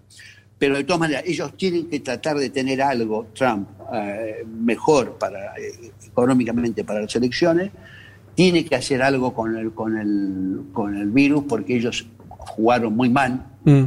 La, la preparación para el virus y entonces cada vez que sigue y reflota y reflota produce más daño y tiene a su favor la ventaja del order. Ahí Es muy interesante ver los debates entre todo el movimiento de protesta contra el racismo acerca de las marchas pacíficas y los hechos de violencia. ¿no? Entonces pareciera, por ejemplo en esto de Wisconsin de estos días, este, que las marchas no violentas suman votos a Biden. ¿Eh? Suman votos a Biden. Y las marchas, si se vuelven violentas, suman votos a Trump. Claro. Porque entonces entra el mecanismo de Pero eso es un borde finísimo, de Mm. cuándo sí o no y Mm. cuál es la violencia policial o no. O sea, yo creo que todavía eh, Trump no está eh, derrotado y además, como es un hombre que dice que le van a hacer trampa, y sin ninguna prueba, y ataca al correo, y a- dice, es decir, hay que, no hay que dejar de esperar maniobras este, sorpresivas que tiendan a apoyarlo. El secreto del triunfo demócrata Sí. está en cuánta gente vaya a votar Claro. y en que este, toda esa nueva ala demócrata que movilizó Sanders y que parte Harris y que, y que representa una renovación del pensamiento demócrata, este, se movilice, no se siente un poco decepcionado por Biden, que es un señor muy conservador, digamos, es un demócrata conservador. Acuérdense que es el blanco conservador que pusieron cuando pusieron el candidato negro, o sea que Sí, claro. este, claro, este, hay, tiene que movilizarse toda esa gente y sí darse cuenta que estos cuatro años de, de Trump han sido muy dañinos para el propio Estados Unidos.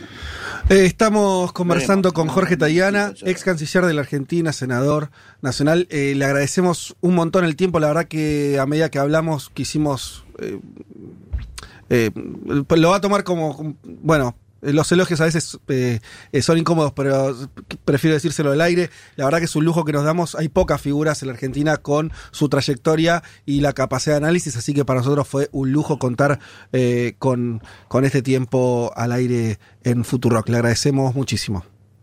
No, gracias a ustedes. Gracias a ustedes en serio por la invitación. Bueno, Un saludo a todos los oyentes. hasta la próxima. Muchas gracias.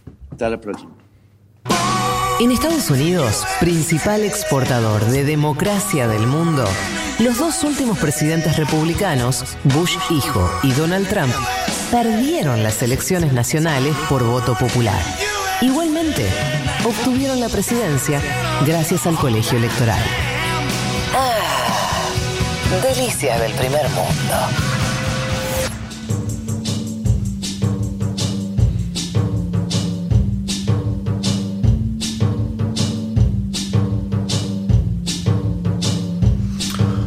Bueno, muy bien. Eh, entrevista. Se nos alargó un poco, pero la, ¿Y la por verdad- qué es una planadora, George? Y- ¿Sabe de todos los temas? ¿Viste que va de Yo de verdad- Peña? Sí, sí, sí. De verdad que no creo que tengamos, ah, no sé qué opina, pero no tenemos No, mucha no, no. gente así. ¿Por qué? Para mí que combina. Obviamente, además hay. A mí yo tengo también una afinidad de respecto de las ideas. Sí, pero me parece que hay poca gente que tiene una trayectoria. Tayana fue, está en política de la década del 70, Sí. ininterrumpidamente. Eh, ahí estaba revisando. Él Criado en una familia también muy política, ¿no? Exacto, él fue embajador en Guatemala, experiencia va- variada. Sí, conoce mucho Centroamérica. tuvo una un rol muy protagónico en los primeros años del kirchnerismo y la primera presidencia de Cristina también, fue canciller muchos años, 2005-2010. Sí, señor. Eh, ahora es senador, o sea que no se alejó de la actividad No. política. De hecho, cuando Cristina arma Unidad Ciudadana, eh, Jorge Tayana estaba en- en- al Senado, ¿te acordás? Ella primera Sí. y el segundo. Y a mí me gustó, sobre todo el final, que le preguntamos un poco más eh, de política, porque, más allá de la cuestión del BID, porque él cuando obviamente es canciller o está en funciones ejecutivas, es un tipo que se recontracuida. No, Claro. no, no va, no va a decir una de más. Ahora que es senador, él, él podía de- Sí. permitirse eh, un poco más de, de soltura respecto de las posiciones eh, de la política de otros países. Eh, y me parece que estuvo interesante lo que dijo. A ver, yo me quedo con esto. Sí. Re- respecto del vida, ahora volvemos y eh, hablamos al Corra. Respecto de la, Trump, yo voy a tomar, voy a hacer tayanismo puro. Voy a tomar lo que dijo Tayana. Es. El tipo está mal, pero ni de cerca la situación está cerrada, la elección Obvio. está decidida. No, no se animó Sí. a jugársela por uno o por otro. Y nadie se anima, Leti. No, no, está bien. Y después las cosas que dijo son cosas que estuvimos comentando, de por qué no, ¿no? El tema de cuánta gente va a ir a votar, el tema de que Trump también prefigura escenarios, el tema de la economía que a veces se recupera y de hecho se está recuperándose. El estallido etcétera. social, este discurso de lo valor Sí. que vamos a comentar un poco, que son todas cosas que, que forman parte de esa ensalada. Totalmente. Así que para mí, yo voy a revisar después la entrevista, la voy a escuchar porque me parece que tuvo cosas interesantes o muchas cosas interesantes. No, y lo que vos decías, eh, a ver, debe haber un top 5 de personas que tienen esa capacidad de desplegar todos los temas a nivel internacional Mm. y está Tayana, evidentemente está. Bien, eh, ¿les parece que, porque ah, vamos a meternos ahora, hablamos con un ex canciller, vamos ahora a tener la voz de otra ex canciller, estamos hablando de Susana Malcorra, primera canciller del... De las dos, de los dos que hubo, la primera. Porque hubo Fourier. Claro, hubo dos. En la- Durante el macrismo. Exactamente, durante el gobierno de Macri, Macri asume y nombra a Susana Malcorra al frente de la Cancillería. Y es interesante porque van a escuchar ustedes más puntos de contacto que disonancias Ujú. respecto a lo que ya escuchamos de Tayana con respecto al BID. Y eso dice mucho de esto que nos decía Tayana, esta idea de que Estados Unidos está haciendo una jugada muy de más. Muy afuera del tablero, muy afuera, incluso para sectores de la derecha continental. ¿Les parece escuchar quién va mandando los audios? Eh, mm, ¿Querés, eh, Juan, que vos la entrevistaste? Dale, tenemos, eh, sí, le hicimos a, a dueto con Natalia Espósito, tenemos el primer audio que es un poco explicando la postura de Malcorra, por qué eh, se opone a esta nominación de Claver Carón eh, como presidente del BID. Yo defiendo la postergación de la elección del nuevo presidente o nueva presidenta del BID porque me parece que es fundamental que el BID se fortalezca como institución en estos momentos en los cuales es más necesaria que nunca dada la situación que toda la región tiene en, lo económico como efecto de, de la pandemia de coronavirus.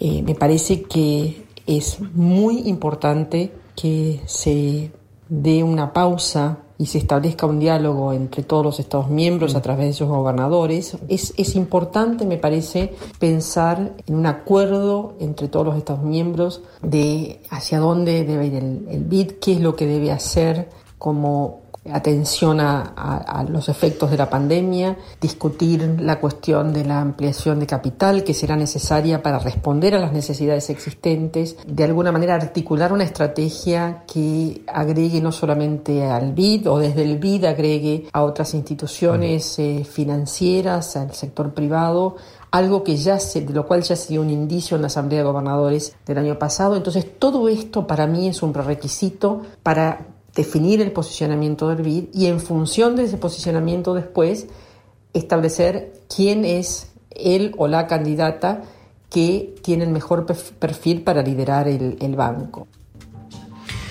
Bueno, clarísimo lo que decía. Un argumento que se comparte bastante con los de otros cancilleres, si querés, del mismo signo político, Mm. que es esta idea de, al margen de lo que significa o no eh, la nominación de Estados Unidos de un candidato propio, es esta idea de que el BID necesita más tiempo, ¿no? Por algo que es que la reunión de gobernadores que se junta todos los años no se pudo hacer este año por coronavirus y no se pudo hacer el anterior, si recuerdan cuando se cancela la cumbre en Chengdu, que es justamente donde entra también la tensión con China. Se cancela porque China no admite a Ricardo Hausman, que era el enviado de Venezuela, pero Venezuela eh, siendo presidente Guaidó. Sí. Y ahí se cancela. Entonces, lo que dice ella es. Hace tiempo no tenemos un debate honesto sobre la dirección del BID, sobre el tema de la reposición de fondos. Este contexto donde tenés pandemia y elección de Estados Unidos en el medio justifica que se postergue la elección para ganar más tiempo. Digo, es un argumento que se comparte bastante. Quiero que escuchemos ahora cómo transformaría en la práctica lo que sería una presidencia del BID de un norteamericano, teniendo en cuenta que hoy Estados Unidos ya tiene un, un poder de Sí, veto claro. con el 30% y ya tiene además al número 2, que es el vicepresidente. No es que el BID lo manejamos nosotros. Claro. Entonces le, Sí, le- le sí. preguntamos justamente Claro. cómo cambiaría este- este- esta cuestión de que ya no sea solamente una influencia en las sombras, sino que sea eh, con un presidente estadounidense. Bueno, en primer lugar, el hecho de que haya un americano como cabeza en el BID rompe con todos los pactos preexistentes, con todos los acuerdos fundacionales. Este, y en esto hay que ser claros, este, no solamente ha sido de práctica, aunque no esté escrito, no solamente ha sido de práctica en el BID, ha sido de práctica y es de práctica en el Fondo Monetario Internacional, que siempre recae sobre un europeo, y ha sido de práctica en el Banco Mundial, que siempre ha recaído sobre un americano. Todas estas estructuras tienen no solamente una cabeza y, un- y una, y una representación regional en esa cabeza, sino que tienen internamente mecanismos de control cruzados que hacen que los distintos jugadores con sus pesos relativos puedan ejercer de aquella supervisión que consideran necesaria. Esto desaparece, esto se, se vuelve casi, yo diría, un, un- un- modelo de control supremo en manos de un solo, solo Estado, pero aparte me parece que en la forma que se está llegando a la decisión rompe con, un, con otro principio fundamental de que, que es el de, aquel de que más allá de que haya una elección, la, la elección de un, de un- sucesor de la presidencia sirva para generar consensos eh, y atender puentes. Esto me parece que está tensionando la cuerda de modo tal que este, fractura eh, el tejido de la institución y yo creo que eso es sumamente peligroso. A eso al final sí que le sumamos la caracterización de Claver Carón que hizo Tayana de una persona que claramente no tiene ni la trayectoria ni la intención de tender puentes con otros países. Por último le preguntamos a Malcorra qué nos decía esto sobre el estado de cosas en la región, digamos, esta eh, decisión de Estados Unidos que fue respaldada por varios países de la región, por Bolivia, por Colombia, por Brasil y por Ecuador. La escuchamos. Bueno, a mí me da mucha pena que la región haya adoptado las posiciones que ha adoptado y que se encuentre tan dividida. Esto lo he dicho mucho tiempo, hace ya mucho tiempo, ante otras realidades, ¿no? Es decir, una, una de las grandes falencias que tiene Latinoamérica es la falta de integración y esta falencia se está este, acentuando con, estas divisiones que, que se realmente plantean eh, eh, enormes brechas entre los distintos países. Eh, a mí me parece que la reacción muy rápida de muchos este, gobiernos y de muchos jefes de Estado y jefes de gobierno ha sido producto quizás de no entender o de no evaluar las implicancias de mediano y largo plazo. Este, quizás se entendió esto como eh, este, el apoyo a una persona sin eh, dar el valor completo que tiene, eh, un poco lo que hablábamos antes, este, la, significación que tiene el que esto altere acuerdos fundamentales y fundacionales. Es cierto que esos acuerdos no están escritos, pero también es cierto que este, eh, en, el derecho internacional se reconocen prácticas, ¿no es cierto? Entonces esto, esto es, es profundo, es serio y me parece que sería más que oportuno que, que todos los países de la región, independientemente de sus alineamientos con candidaturas e independientemente de las ideologías o de las posiciones y las perspectivas ideológicas, eh, entiendan que da a tomarse una pausa, repensar la posición o pensar la posición que se requiere del banco en, en los meses y años próximos post pandemia, nos daría eh, eh, la oportunidad de ser cautos y de darle el valor que tiene al diálogo base fundamental de todas estas instituciones multilaterales, ya sea regionales o globales. Bien. Bueno, clarísimo lo de Macron. Yo apuntaría porque. Una lástima que quedó tan desnivelado, ¿no? Los dos testimonios. Esto fue un testimonio muy importante que conseguimos vía audio de WhatsApp. La entrevista con Jorge fue muy larga. Es muy importante lo que está diciendo la ex canciller, nada menos que del macrismo. Sí, yo iba a apuntar una cosa, porque ahora está- ella señala. Está bien, dice. eh, pa- pa- parece que hace la misma posición que Tayana en un punto. Eh, lo que sí, en realidad no es adjudicable a su gestión, porque en- pasó después ya con. Fourier, pero pertenece al mismo grupo político, que, por ejemplo, la Argentina apoyó el reemplazo, o sea, que darle la- el, el voto al representante de Guaidó. Yo, Quiero decir, yo me pregunté lo mismo, me o pregunté sea, lo mismo porque lo que vemos además ¿Cómo es la cosa? De- Digo, de- pen- de- después por eso suceden las cosas, quiero decir, no es que... Sí, pienso lo mismo, digo, también estaba claro la tensión ahí que había entre Malcorra y el resto del gobierno, eso es una discusión sí, sí, para otro momento, pero Eh, sobre todo, y esto me parece que es importante, si uno ve los comunicados que vienen eh, saliendo en el BID, digamos, uno de los comunicados fuertes, con otro tema que, que es la, la- la encarcelación de Uribe. Macri ahí quedó firmando, digamos, Sí. respaldando a Uribe totalmente, con lo cual uno podría pensar que, la- que hoy, digamos, uno, la, la posición de un gobierno es contrafáctico, pero estaría también alineado a lo que viene mostrando Macri con Y sí. Uribe, con Colombia, con Brasil. Con Brasil. Sí, por eso, eso me parece que, que es bastante... Quiero decir, es verdad que Malcorra se fue hace bastante. ¿Cuándo? ¿Qué fue? ¿2018? Ujú. Yo ya no me acuerdo bien, pero creo sí, que... ah, no, no sé si antes, 2017, mediados. 17, 18, no duró tanto. Exacto, duró poco. Pero bueno, a ver, el gobierno, el que se integró, eh, en, en- en concreto esto, para mí es muy, import- eh, muy clarito cuando eh, apoyaron eh, que sea Guaidó alguien que no gobierna, efe- efectivamente no gobierna Venezuela. Más allá que quisieras que lo gobierne y estás en tu derecho a no opinar lo que quieras de eso, pero no gobierna Venezuela, le dieron el voto al BID a un representante de Guaidó. Bueno, y eso es- son votos que van permitiendo En todo, después que en Estados BID, Unidos... en la hasta- en todo tiene Claro. el voto Guaidó. Una locura. Pero eso permite después, por- a la hora de explicar por qué esos organismos representan menos Sí. a la región, y bueno, ahí tenés una explicación. En fin. eh, igualmente, volviendo a valorar lo de, lo de Malcorra, me parece que es un síntoma de que también lo decía Tayana, que hay, lo nombraba Chile, ¿no? Mm. O sea, gobiernos de derecha que tampoco ven con buenos ojos este avance. Es, es- es demasiado avance incluso para estos gobiernos, lo cual habla bastante de la situación. En fin, nos extendimos muchísimo más de lo que pensábamos en toda esta cuestión, así que mm, vamos a acelerar el tranco. Hecho to- dicho todo esto, no sé a dónde nos vamos. Eh, ¿A la canción del mundo? Yes, sir. Bien, ahí venimos. Un mundo, un mundo de sensaciones. Vázquez, Carg, Martínez, Elman. Información justo antes de la invasión zombie.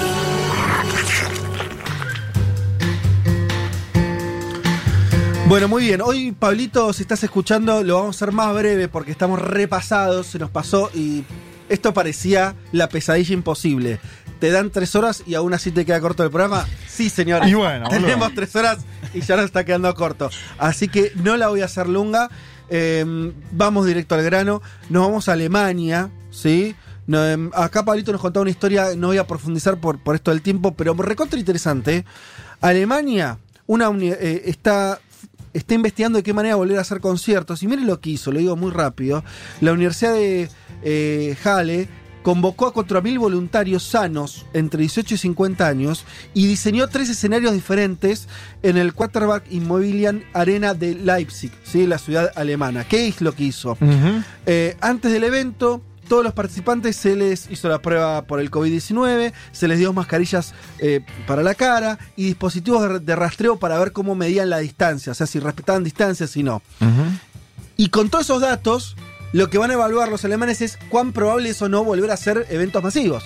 O sea, si vos decís, che, mira, podemos un evento masivo, pero tenés que estar a 20 centímetros, un metro del otro, tenés que mantenerte en la mascarilla, después la gente no lo cumple, es un resultado. Si lo cumple, es otro. En fin, Pablito dice, siempre los alemanes tan organizados como en el fútbol, ¿no? Como esa cosa, de- siempre hacen las cosas eh, mejor que el resto. Veremos cómo le va con esa prueba, pero es importante para el futuro de la música. De lo que nos va a hablar Pablo hoy, lo que nos trae hoy Pablo es a un músico electrónico, alemán él, Esa. eh, Kalkbrenner, por ahí lo escucharon, Paul Kalkbrenner. Eh, yo lo vi, Pablo también. Nos dice acá que eh, habla de un show que dio en el 25 aniversario de la caída del muro de Berlín para 500.000 personas. Vino a la Argentina en varias oportunidades. Fue a Cocoliche, ahí es donde lo pidió Pablo, un pequeño lugar en Congreso. Luego en la Creamfields, en Mandarin Park y en el Festival WE, que es donde yo lo vi. Tremendo, ¿eh? Un set, un tipo, una planadora eh, como músico electrónico. El Bayern Múnich de la música alemana. Así es. Es de Berlín del Este, o sea que su adolescencia la atravesó todavía cuando estaba ese muro de Berlín y del lado comunista Sí, de Alemania. Y sobre eso dijo, el día a día era convivir con uniformados en las calles, militares por doquier. Era imposible crear música electrónica en un contexto donde había muchas restricciones para realizar eventos y a la hora de poder adquirir algún disco o equipamiento de afuera de Berlín. Con respecto a la evolución de la música, dice, en la música cuanto más viajas para atrás, es interesante esto, ¿eh? Eh, desde antes que los Beatles te encontrás con Vivaldi o Bach, que creaban música que aún tiene mucho valor. La electrónica es una música que representa la era en la que vivís. La gente en ese contexto histórico se vuelve pequeña, hoy en este contexto. Admitamos que no vamos a tener un nuevo Mozart en el futuro. Y si hablamos de la historia de la música, te diría que de 1910 todo entró en un loop y se repite. Somos artistas que solo pueden repetir lo que se hizo antes de esa época. Mira vos. Está Eh, todo medio inventado en todos lados. algo así nos está diciendo. Sí. La electrónica es el rock and roll del presente, agrega, Mm. y habla también de esta idea de que la, la música electrónica está viva, está viva en distintos barrios, en distintos guetos, ¿no? Como una, una expresión, un sonido de nuestra época. Y sobre la pelea Papo DJ Dero, ¿sí? No es que el alemán se pronuncie sobre eso, pero conceptualmente sí. Dice, yo no paso música. Yo hago música electrónica. Eso es interesante. Yo trabajo en estudio, hago los sonidos, los analizo y después los reproduzco en vivo. Cuando estoy en un set en vivo, toco todo ahí. Cada noche es diferente, cada noche es distinta a la otra. Esta idea de que no es, no es pone play y se va, que es un poco la idea de Papo, ¿no? De eso no es música. Busca tu trabajo con esto, pibe. Exacto. Eh, así que vamos a escuchar. Ah, acá Pablo me dio dos opciones. Yo no sé qué va a sonar. Yo no sé qué eligieron. Apa. Eh, así lo tengo acá. Es como Bien. Biden o Trump. esto. No, no, no, sí. Vamos a elegir la- el, el homenaje, en homenaje al rock. Vamos a escuchar Fit Your Head del disco 7 lanzado en 2015, donde utiliza la pieza los históricos vocales de Grace Leak de Jefferson Airplane. O sea, se remonta ahí a la- al rock setentoso para hacer eh, música nueva. Vamos al patio con esta música. ¿eh? Escuchamos Escuchá. un poquito entonces No, el patio. de este músico alemán y volvemos.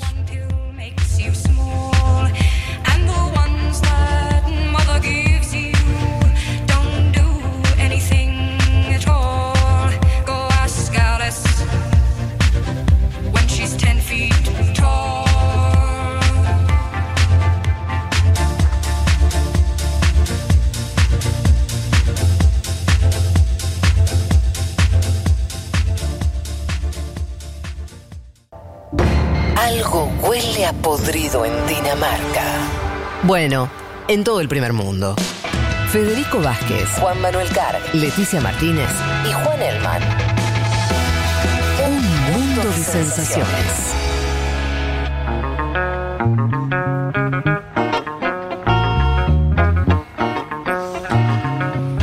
Bueno, muy bien.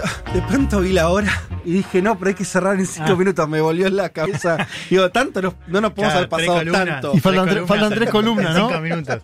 No, que- de pronto dije, "Ay, hablamos, o sea, hablamos una hora por ir con Tayana y no me di cuenta. Bueno, eh, no, menos mal que nuestro programa ahora dura tres. igual, igual estamos mal. estamos Hay al que, hay que apurarnos. Estamos mal, pero, pero no tan mal, diríamos. Diría Guido. Che, bueno, eh, nos metemos entonces con todo lo que tuvo que ver con la convención republicana, que finalmente fue esta semana, terminó. Y yo retomo, y ahí te dejo donde Sí. vos dijiste, ¿te acordás? El domingo anterior dijimos, hablamos de la convención demócrata, dijimos, la republicana lo más probable no es que Mm. sea tranqui, sino que va a ir con todo, Mm. va a extremar su discurso. Vos dijiste, sí, sí, va a ser así. Bueno, efectivamente fue eso, ¿no? Y cumplió la otra condición que habíamos dicho, y eso lo intuíamos por el, por el line-up, si querés, de gente que hablar, que es una convención muy alrededor de la figura de Trump, Sí. ¿no? que también muestra un poco el devenir del Partido Republicano hoy, ¿no? Totalmente trumpista. Hubo momentos de, de culto a la personalidad de Trump, digo, más allá de Sí, su sí. eh, eh, expertise como presidente en los últimos cuatro años, había como exaltación de la figura de Trump todo el tiempo. Eh, una convención, vos decías el primer bloque, esto de las reglas que rompe la administración. Bueno, rompió otras dos reglas en lo que Ajá. son las convenciones. La primera tiene que ver con no mostrar eh, o que, que las, que los funcionarios no se presten a eventos partidarios. Y acá hubo varios funcionarios. No sabía ellos- eso, ¿cómo es? Vos eh, en las convenciones no tenés a funcionarios activos como por ejemplo el secretario de Estado. Ah, mira. Sí, nunca, esa, esa fue habló. la, la- digo, son varios funcionarios, pero sobre todo el Sí. secretario de Estado, que no se presta a eventos partidarios. En este caso, Mirá. Pompeo fue uno de los protagonistas, o estuvo en la Y hablando desde otro país encima. Hablando desde Jerusalén con Ah, Jerusalén sí, de sí. fondo, la primera una- regla que se rompe. La segunda regla tiene que ver con no mostrar a Casa Blanca. La Casa Blanca se mostró Mirá. durante los cuatro días y de hecho fue el cierre, el gran cierre de Trump, fue en un jardín de la Casa Blanca, que decíamos no se suele mostrar eh, en eh, las convenciones. Y un discurso, no sé si vieron algunas Sí. fotos, 1500 espectadores, o sea, era como si fuese en, otro, en otra época. Sí. No había Eh, barbijos, además. sin o sea, barbijo. Era rarísimo encontrar un barbijo. Claro, de hecho, se contagiaron cuatro personas en lo que fue el- en Charlotte, digamos, el evento de la. De la, la- hubo do- dos espacios, ¿no? Charlotte, Ujú. Carolina del Norte y eh, Washington, ¿no? La Mm. Casa Blanca donde habló Trump. Hubo contagiados en lo que fue Charlotte. Me imagino que va a haber contagiados en, Sí, eh, en este evento que decíamos tiene 1.500 personas, sin distanciamiento social, sin barbijo, ¿no? Y con esto que decíamos al principio de un mensaje central anclado en lo que es el, el- la patria está en peligro, ¿no? La idea de que la fórmula demócrata o el Partido Demócrata está cooptado por la izquierda radical que pondría en peligro la seguridad y el Te destino. hago una pregunta que por ahí no Unidos. pero sí. uno pensaría que la convención partidaria, Mm. las reglas partidarias, o sea, hay un partido que decide cosas más allá del candidato. Pero pareciera que las Mm. decisiones, desde estéticas hasta de quién habla, las tomó el propio Trump, medio hizo lo que quiso. ¿Eso siempre es así o también es algo que.? Bueno, la diferencia es que hoy Sí. vos tenías en 2016 un partido republicano que estaba en la oposición y que la convención se construye con lo que era el, el- el comité del partido. En este caso, el comité tiene participación, pero Trump, al ser presidente, tiene un, un poder sobre Claro. la agenda de, esa convención Total. mucho más grande. Sí. Y con un detalle, el partido republicano casi no, no presenta plataforma electoral, digo, lo que refuerza esta idea de que Sí. es Trump y Trump. Sí. ¿no? Quiero que escuchemos, para mí lo que es la síntesis de este mensaje de Trump, ¿no? Acerca de estas dos ideas, estas dos visiones, estas dos agendas que se enfrentan claramente en noviembre, dice Trump. Escuchemos lo que es este discurso de Trump en el día final, en el cierre de la convención republicana. At no time before have voters faced a clearer choice between two parties, two visions, two philosophies, or two agendas. This election will decide whether we save the American dream or whether we allow a socialist agenda to demolish our cherished destiny. It will decide whether we rapidly create millions of high paying jobs or whether we crush our industries and send millions of these jobs overseas as has foolishly been done for many decades. Your vote will decide whether we protect law abiding Americans or whether we give free rein to violent anarchists and agitators and criminals who threaten our citizens. And this election will decide whether we will defend the American way of life or whether we will allow a radical movement to completely dismantle and destroy it. Bueno, es un poquito largo, yo lo pasé porque me parece que tiene varias puntas que sintetizan un poco lo que es el discurso de Trump, ¿no? Que es, traduzco, nunca antes los votantes se han enfrentado a una elección más clara entre dos partidos, dos visiones, dos filosofías o dos agendas. Esta elección va a decidir si salvamos el sueño americano o si, o si permitimos que una agenda socialista demuela nuestro querido destino decidirá si rápidamente creamos millones de empleos bien remunerados o si aplastamos nuestras industrias y enviamos millones de empleos al extranjero, como se hizo durante décadas. Su voto decidirá si protegemos a los estadounidenses que respetan la ley o si damos rienda suelta a anarquistas, agitadores violentos y criminales que amenazan a nuestros ciudadanos. Y esta elección decidirá si, si defenderemos el estilo de vida estadounidense, de American Way of Life, o si permitiremos que un movimiento radical lo desmantele y lo destruya completamente. ¿no? Es un, un binarismo que tiene Sí. muchas puntas, inclusive esto de los demócratas van a mandar un montón de empleos ¿no? al extranjero como se hizo durante décadas. ¿no? Tengo también posicionándose Y en habla, el discurso- y habla como si la interna demócrata le hubiera ganado eh, Sanders. Eso, Sí, o Fidel Castro, bueno, no, no. bueno, pero Sanders como de mínima, ¿no? P- p- Eso, eso, eso me parece muy Bueno, extraño. Esto, respondo a esto con algo que se mostró bastante en ese discurso, que es la estrategia es, claramente, ya no puedo decir que Biden es un candidato eh, radical, tampoco Harris, digo, lo hablamos en- Sí. Sí. hace un par de semanas. La estrategia es decir que el partido giró tanto a la izquierda Mm. Que Biden y Harris son presos, están capturados por esa agenda. Son marionetas. diciendo dos Claro. cosas más, que es, si vos miras la plataforma del Partido Demócrata, es una plataforma de izquierda radical, lo cual yo no diría que es izquierda radical, pero sí es cierto que es una, una- una izquierda que, a la toma sí. muchas, Sí. muchas propuestas del sanderismo y se refuerza esta idea con Biden es demasiado grande, Biden no puede hacer frente a cómo la izquierda radical captó el partido. ¿no? Entonces está esta idea, bueno, quizás Biden y Harris no son socialistas radicales, pero el partido sí, y Claro. ellos no van a hacer nada para detener este impulso que se ve ¿no? en las calles y demás. ¿no? Mm, frases también del- del estilo, nadie va a estar seguro en los Estados Unidos de Joe Biden, mencionó mucho esta idea del virus chino, ¿no? Todo el tiempo. Sí, sí. Eh, ya no es la pandemia del coronavirus, sino el virus eh, chino. De hecho, dijo también esta idea de mi agenda es eh, hecha en Estados Unidos, la de, la de Biden es made in China. En China. Sí. Eh, y fue una convención, y esto incluso lo decían los propios estrategas, pensada un mensaje para tres sectores. La base trampista, que es un poco casi lo que vimos recién, ¿no? Lo que escuchamos recién. Votantes negros, votantes afroestadounidenses eh, que eh, busca apelar el, el partido republicano, digo, que se alejen de lo que es la base demócrata.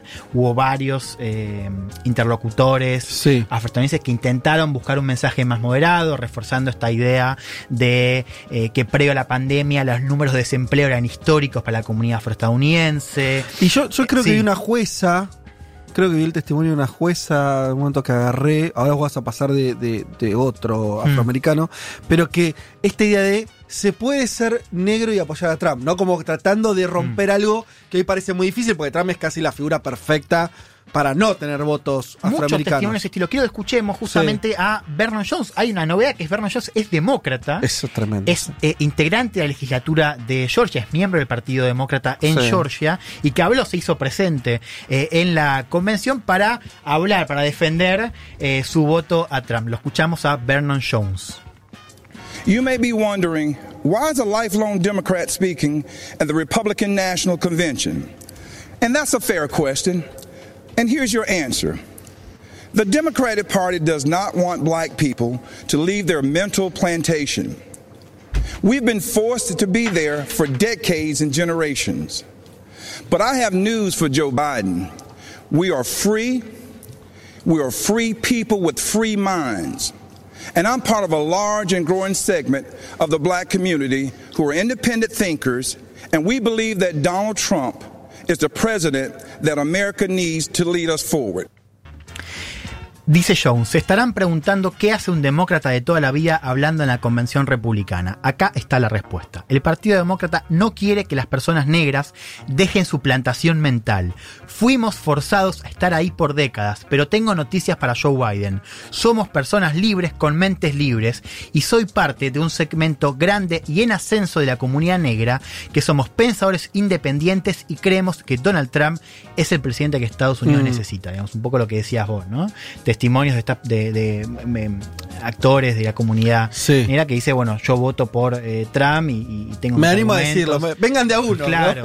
es un vengan de a uno. A ver, claramente cuando Sí. uno va- vea las, las eh, encuestas de salida en noviembre va a ver que un voto mayoritariamente de la comunidad estadounidense va para los demócratas. Ahora, Sí. ojo, porque los- el Partido Republicano está apelando a un sector de, digo, minoritario, si quieres en términos generales, Sí. pero de... Que suma votos igual. Claro, que suma votos y sobre todo lo que dicen es la brecha no es racial, sino de educación. Es decir, que los afroestadounidenses con estudios, si- sin estudios universitarios votarían, o al menos una parte digo, importante, hay que ver cuánto es el porcentaje, eh, al Partido Republicano. Insisto, si uno ve la Puede decir que cuanto más pobres, más, lo que están más rascan los republicanos. Nosotros ahí penetramos con, con la brecha educacional, no la brecha, no la brecha racial.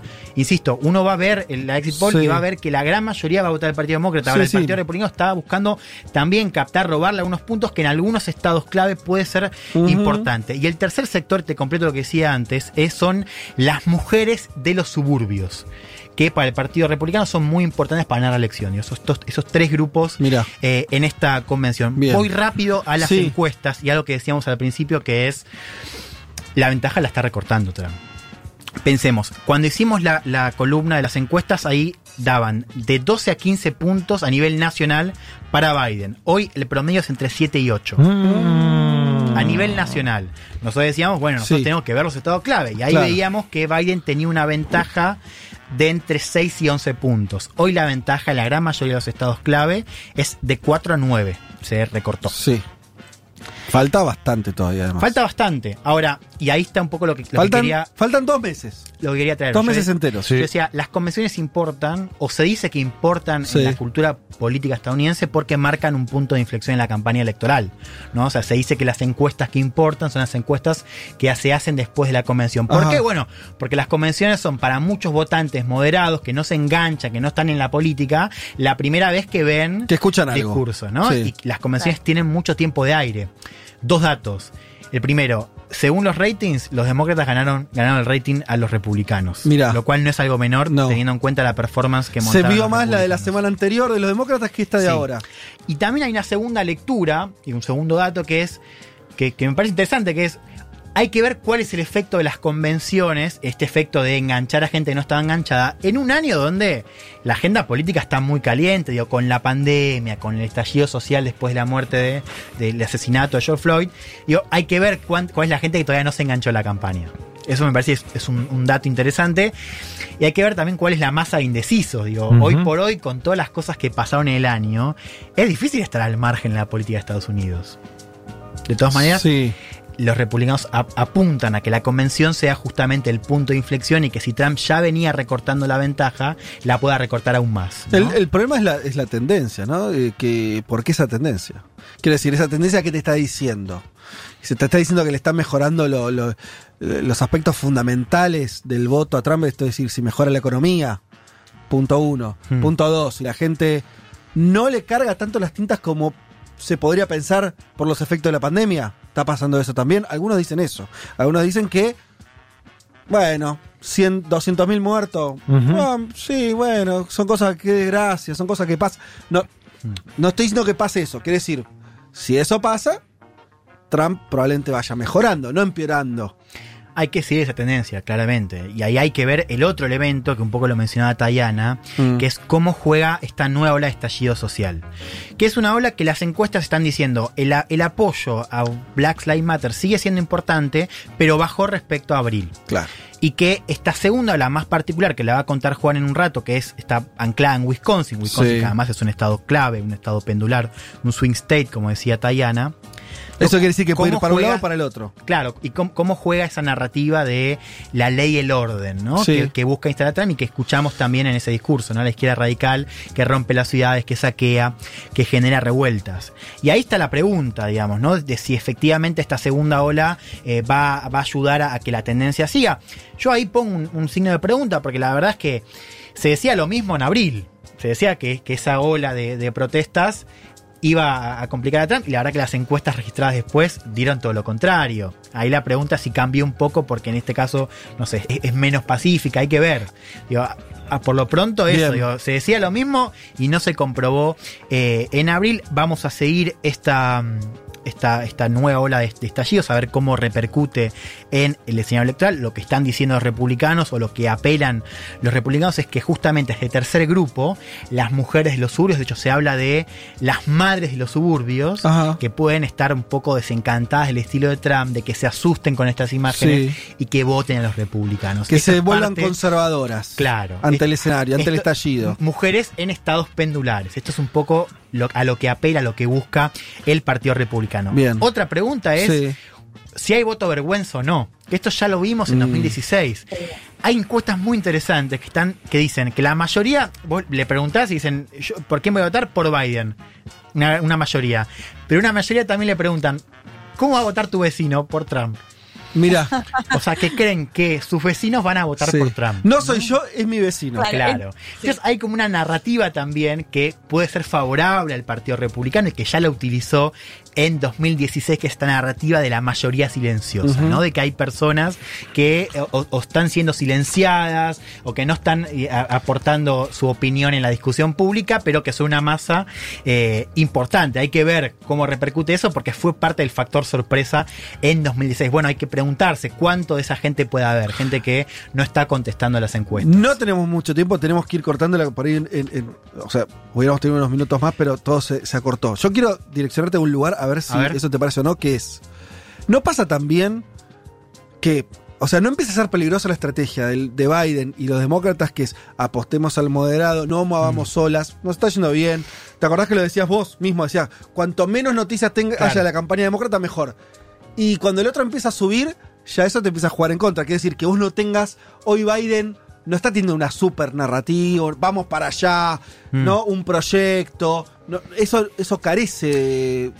Bueno, es, es- eso bueno, es una estrategia que depende mucho de Trump. Si, si tenés 20 puntos de diferencia, Claro, está bien. Digo, Si Trump tenés también 5, no sé. puede ser, o sea, depender mucho de Trump cuando tenés un presidente que está desmanejando la pandemia, que es que está también desmanejando las tensiones raciales, puede ser un activo. Ahora, cuando la tendencia cambia, quizás no. Te cierro con esto un poco para Sí. contestar también qué es a lo, que tenemos, a lo que tenemos que prestar la atención. Bueno, las encuestas después de la convención, que van a registrar si hubo o no este cambio, sobre todo en los estados eh, clave. ¿Cómo va a seguir la tensión social y los estalli- est- estallidos en Wisconsin? ¿Cuáles van a ser las imágenes que priman? ¿Van a primar los componentes pacíficos, si querés, o las imágenes de las revueltas? Bueno, ahí por supuesto los medios de comunicación van a tener un rol importante. Yo seguiría también a ver la tensión entre los movimientos sociales y el Partido Demócrata, porque el Partido Demócrata dice, bueno, pará, eh, ah, no me sirve No, no, ahora, protesta claro, no- después. no prendan Bueno, fuego ahora las los tipos comisarías. dicen nosotros, Y sí. no, mirá si no vamos, vamos a escuchar.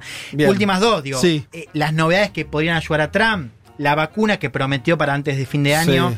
en la convención demócrata y en la convención republicana, perdón, y otra cosa que decía Tayana, si la economía empieza a mostrar algunos signos de recuperarse de acá a noviembre. Muy bien. Una forma de ver la vida. Futurock. Vázquez, Carg, Elman, Martínez. Seamos conscientes de nuestra posición en la División Internacional del Trabajo. Lo demás, lo demás, no importa nada. Nada. Un mundo de sensaciones.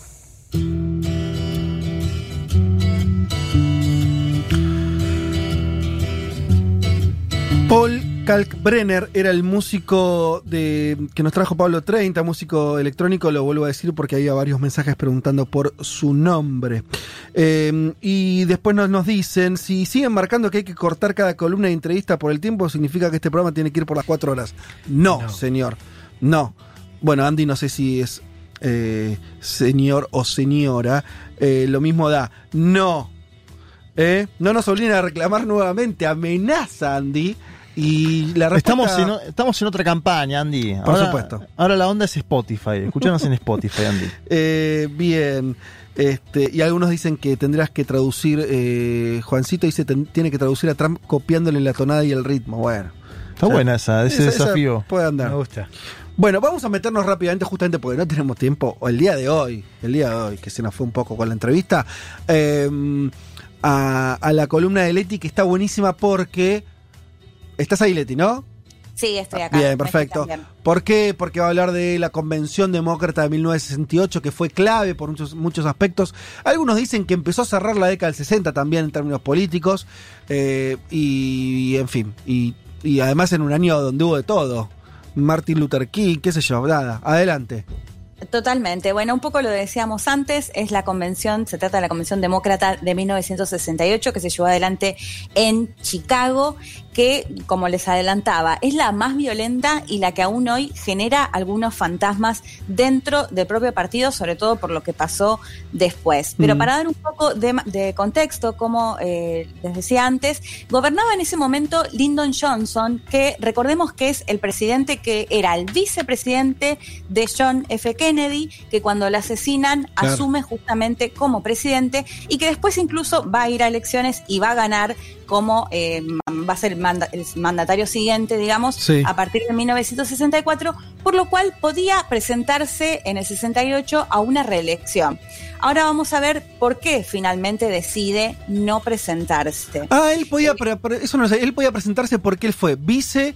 eh, Claro. Él, él cumple el mandato de, mm, ¿cómo se llama? De Kennedy, que termina en el 64. 64. Él Y después se presenta en el 64, gana gana, y en el elecciones. 68 podría presentarse de vuelta. No sabía eso, mirá. Podía presentarse, de hecho, bueno, eh, todos creían, como, Sí. como es, históricamente, digamos, que se iba a presentar para la reelección y termina anunciando que no, pero te lo cuento un poco más adelante porque está muy ligado a Robert Kennedy. Bien. Eh, bueno, como comentabas un poco, la década de 60 es una década de muchísimas movilizaciones y tensiones, te diría que en el mundo y particularmente, o Estados Unidos, digamos, no estaba exenta, por supuesto, de esta situación. Pero para ir metiéndonos un poco y lo vamos a analizar más en detalle, ya escuchamos a Valeria Carbone, que ella es doctora en historia, trabaja en la cátedra de historia de Estados Unidos de la Facultad de Filosofía y Letras de la UBA y además escribió un libro que me parece súper interesante, sobre todo para este contexto que además está viviendo ahora en Estados Unidos, que se llama Historia del Movimiento Negro Estadounidense en la era post-derechos civiles.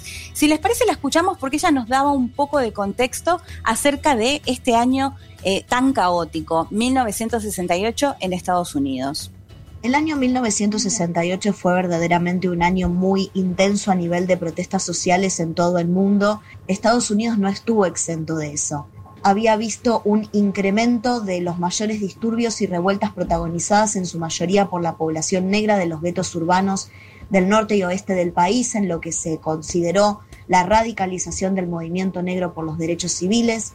Es el año del impactante asesinato del referente del movimiento por los derechos civiles, el doctor Martin Luther King Jr., y pocos meses más tarde del de Robert Kennedy.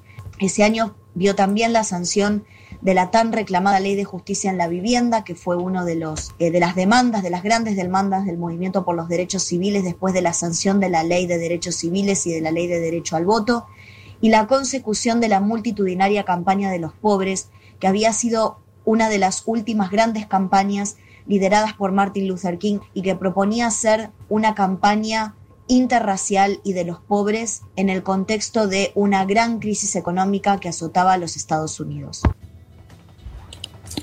Bueno, ahí, ¿me escuchan? Sí, perfecto. Ah, los escuchaba medio cortado. Bueno, eh, ahí la escuchábamos a Valeria Carbone haciendo un repaso de lo que fue este 1968, que además de las tensiones por eh, la demanda justamente de derechos civiles, contra el racismo y demás, también hay que decir que Estados Unidos atravesaba una crisis económica muy fuerte. Bueno, como contaba eh, Valeria, por un lado hay que hablar y, y no podemos dejar de, de mencionar el asesinato a quien había justamente cabezado gran parte de estas movilizaciones Mm. contra el racismo y también que estaba haciendo una campaña muy fuerte contra la pobreza, Martin Luther King Jr., que eh, lo asesinan el 4 de abril de 1968 cuando estaba en un, banco- en un balcón de un hotel en Memphis, en Tennessee. Por supuesto, esto generó muchísimas más protestas y movilizaciones que terminan con al menos el asesinato de 40 personas que se estaban movilizando justamente por el asesinato a Luther King, que tenía tan solo 39 años.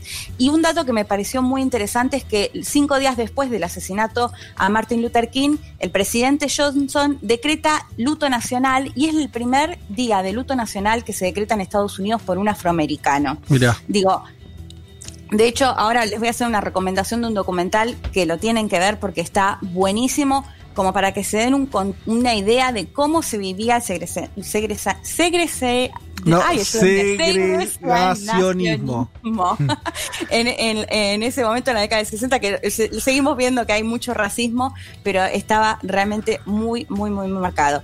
Para ir metiéndonos más en lo que tiene que ver con la convención, Ajá. como les contaba, había eh, al menos dos o tres candidatos, precandidatos demócratas que sonaban más fuerte. El senador por Minnesota, Eugene McCarthy, que no tiene que ver con McCarthy de macartismo. De hecho, es interesante porque el, em, el senador McCarthy, que sí da nombre al macartismo, esta persecución acerca sobre quienes tenían cierta afinidad con la Unión Soviética o eran comunistas, es interesante ahí ver porque Robert Kennedy trabajó con él y es una si se quiere, una sombra que va a estar sobre él como una cuestión negativa el haber eh, trabajado con McCarthy, incluso haber sido quien eh, mandó a escuchar las llamadas telefónicas de Martin Luther King, esto en lo que tiene que ver con Robert Kennedy, pero bueno, a lo que voy es que este McCarthy no tenía que ver con Joseph McCarthy, ¿no? Era uno de los candidatos, el otro candidato McGovern y estaba, como les decía, Robert Kennedy, que a mediados de marzo de 1968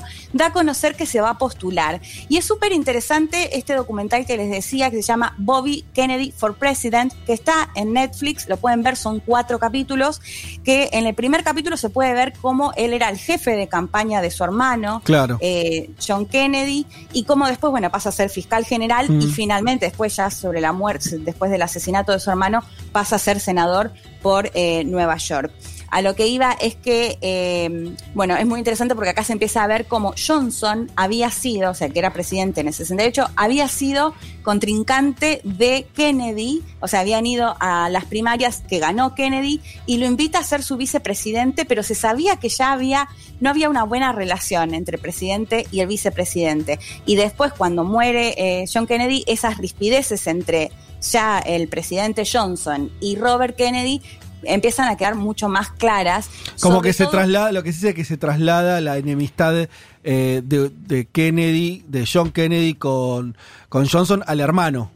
Así es. De hecho, ya antes de, de asumir como vicepresidente Johnson, eh, uno de los que se mostraba como contrarios a que sea vicepresidente era Robert Kennedy, que como les decía, había sido jefe de campaña de John Kennedy. Sí. Bueno, esto queda mucho más demostrado o mucho más claro cuando Robert Kennedy asume como senador eh, por Nueva York, porque empieza a criticar fuertemente al gobierno, sobre Ajá. todo con lo que tenía que ver con la guerra de Vietnam, ¿no? Claro. Recordemos que durante todos esos años y las administraciones se disputaban un poco entre ¿qué hacemos? ¿Terminamos con la guerra? eh, ¿Decimos que no vamos a poder ganar esta guerra y la finalizamos? ¿O nos jugamos a mandar más soldados, a poner más dinero y apuntar a, a ganar, a tener una victoria, ¿no? En ese dilema, si se quiere, Bobby Kennedy apostaba por finalizar la guerra de Vietnam, era muy duro con la postura del gobierno de Johnson sobre la guerra de Vietnam y además había hecho una gran campaña, de hecho en este documental que les digo se los recontra recomiendo porque tiene muchísimas imágenes de archivo, muchísimas entrevistas y da un contexto muy, muy bueno al margen de la historia particular de Robert Kennedy y bueno, acá se lo puede ver cómo iba a hacer campaña, cómo veía la pobreza, esto de la crisis económica que contábamos que había en Estados Unidos y que era muy crítico con el gobierno que era de su propio partido. En ese contexto es que Robert Kennedy eh, lanza su precandidatura a las elecciones de 1968 y a las dos semanas Johnson anuncia que se baja, que no va a ser, que no va a ir a la reelección, que lo comentabas antes, Sí. Fede, que tenía la posibilidad de hacerlo se da de baja dos semanas después de que Robert Kennedy eh, se lanzara como precandidato presidencial. Y lo que hace eh, el presidente Johnson es apostar por su vicepresidente, que era Hubert Humphrey, y eh, apuesta por él, o sea, es el nuevo candidato o precandidato para la convención de 1968.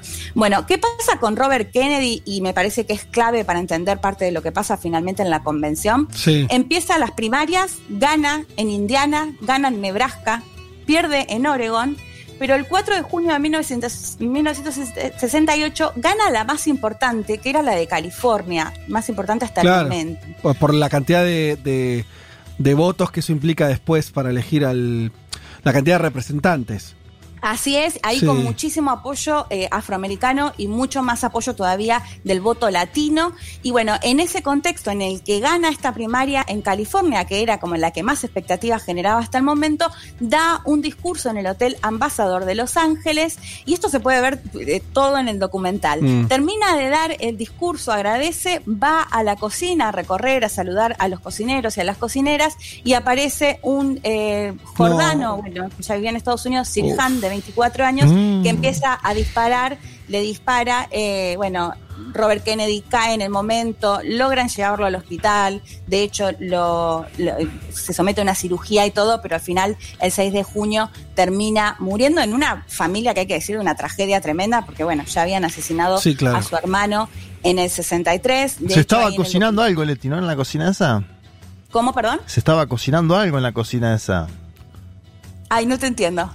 No, no, nada. que Un chiste está- muy malo, un chiste muy malo, un chiste. Leti. No importa. Pero Entre que escucho medio, medio, medio. Bueno, Sí. les contaba esto, lo pueden ver en el documental, está buenísimo porque además también cuenta cómo se lleva adelante todo el juicio a este joven Jordano Sirhan, que en un comienzo empezó a decir que lo había asesinado por la postura que tenía Robert Kennedy con respecto a Israel, Mm. bueno, eh, y toda una cuestión más relacionada a la política exterior de Estados Unidos. qué raro, decir- qué raro, eh, volviendo a lo de la cocina, digo, qué raro eh, los asesinatos de los Kennedy. Siempre hay, uh, lo- los agarran locos, ¿no?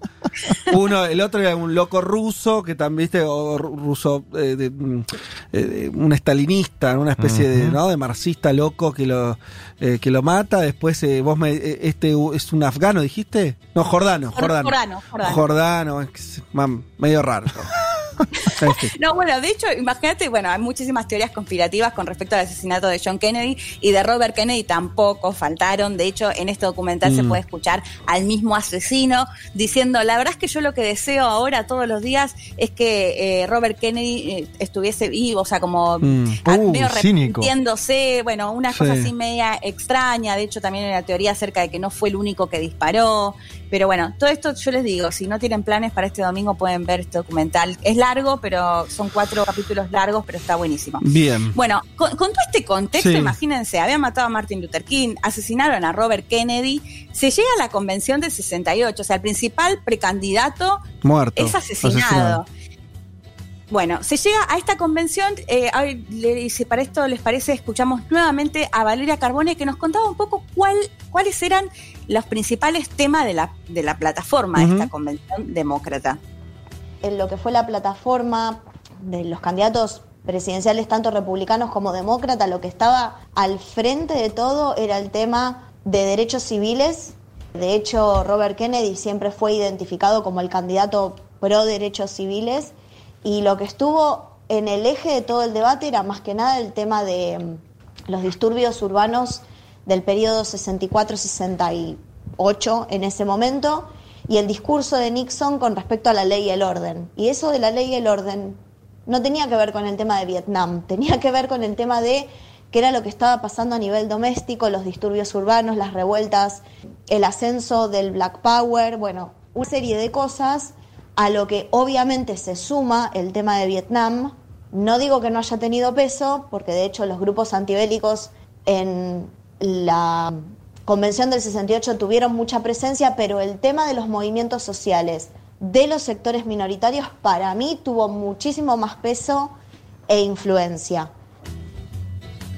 Bueno, ahí Valeria Carbone lo que me contaba un poco porque, eh, de acuerdo a lo que yo había leído y había visto, el tema de la guerra de Vietnam era algo central. Sí. Lo que ella me contaba es que si bien era importante, no era quizás lo más más relevante, sino que había toda una lucha, una década muy particular con el respecto a los derechos civiles. Eh, como les decía, bueno, la convención se, se realizó en Chicago entre el 26 y el 28 de agosto y se calcula que mandaron, que, o sea, que el gobierno de Johnson y el lo- local también, se calcula que había más de 20.000 efectivos de seguridad que estaban entre los visibles y otros que estaban ocultos porque ya se veía venir una convención muy, muy caótica y fue finalmente lo que pasó, ¿no? Estaban, por un lado, eh, quienes participaban de la convención dentro del centro, dentro del hotel, y había miles de, de manifestantes fuera de, eh, de la convención, que de hecho pueden buscar imágenes porque es muy bueno, están con carpas, ahí, está todo copado, si se quiere, fuera de lo que era el lugar de la convención. Y uno de los temas o de lo que se cree que generó la mayor eh, polémica que, se, que después se genera toda esta batalla campal entre los efectivos de seguridad y los manifestantes, tiene que ver con que finalmente el candidato que se nomina es el, que era vicepresidente de Johnson, Humphrey, que les contaba antes, y que no se había postulado, no había participado de las primarias. Es decir, lo terminan nominando a él sin Ah. haber participado de las primarias y, y además era el candidato que apostaba a seguir en la guerra de Vietnam y todo esto, bueno, termina generando Mm. esta batalla campal que les decía que de hecho tiene algunas cositas de color como haber nominado a un cerdito que está en las imágenes como nominándolo como presidente diciendo de alguna manera que no iban a reconocer al candidato demócrata. Y ya para ir finalizando, de hecho esto es conocido como Batalla de la Avenida de Michigan para hacer referencia a estas imágenes que bueno, las pueden ver y las pueden buscar. Eh, para ir terminando, escuchamos, si les parece, el último audio de Valeria Carbone que nos contaba esto, cómo se dio esta violencia, la cantidad de arrestos y todo lo que pasó en esta semana de Convención Demócrata.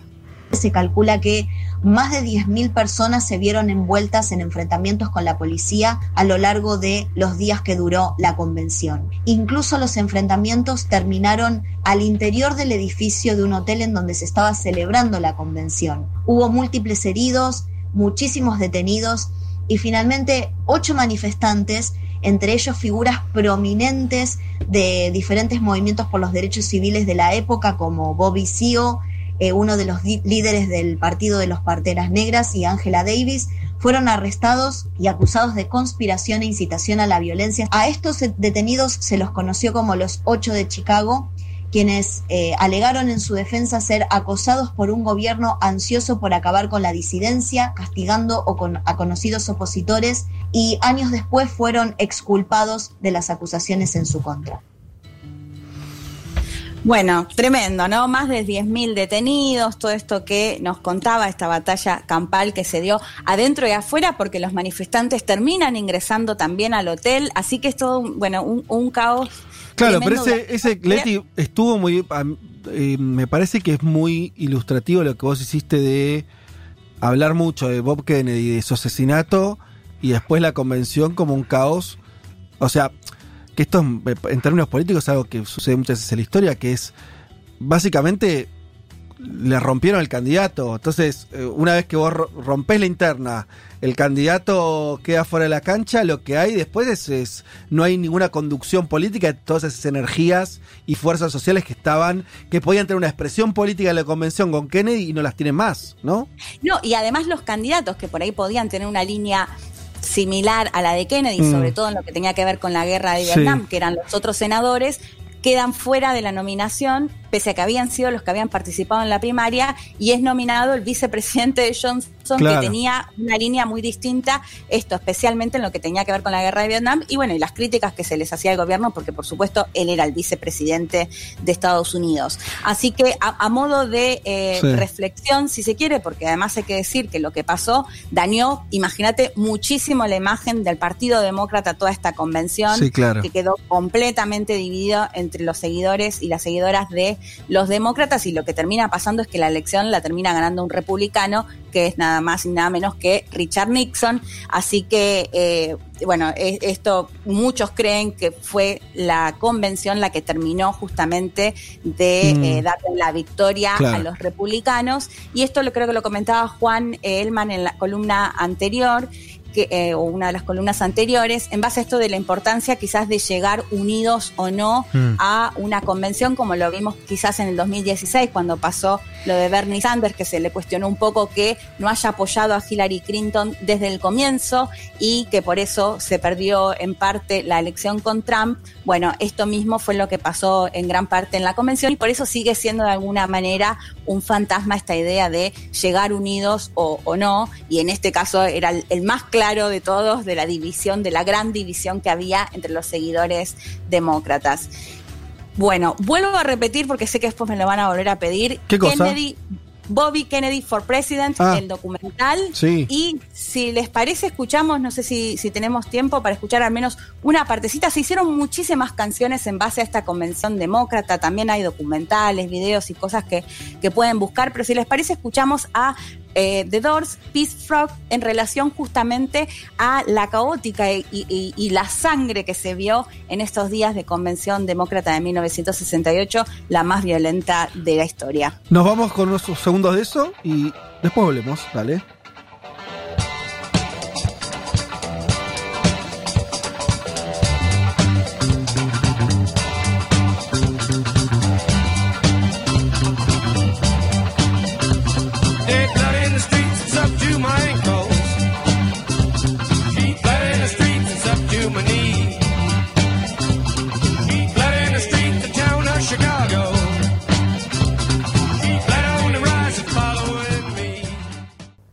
Hasta las 3, Federico Vázquez, Juan Elma, Leticia Martínez y Juan Manuel Carg hacen un mundo de sensaciones.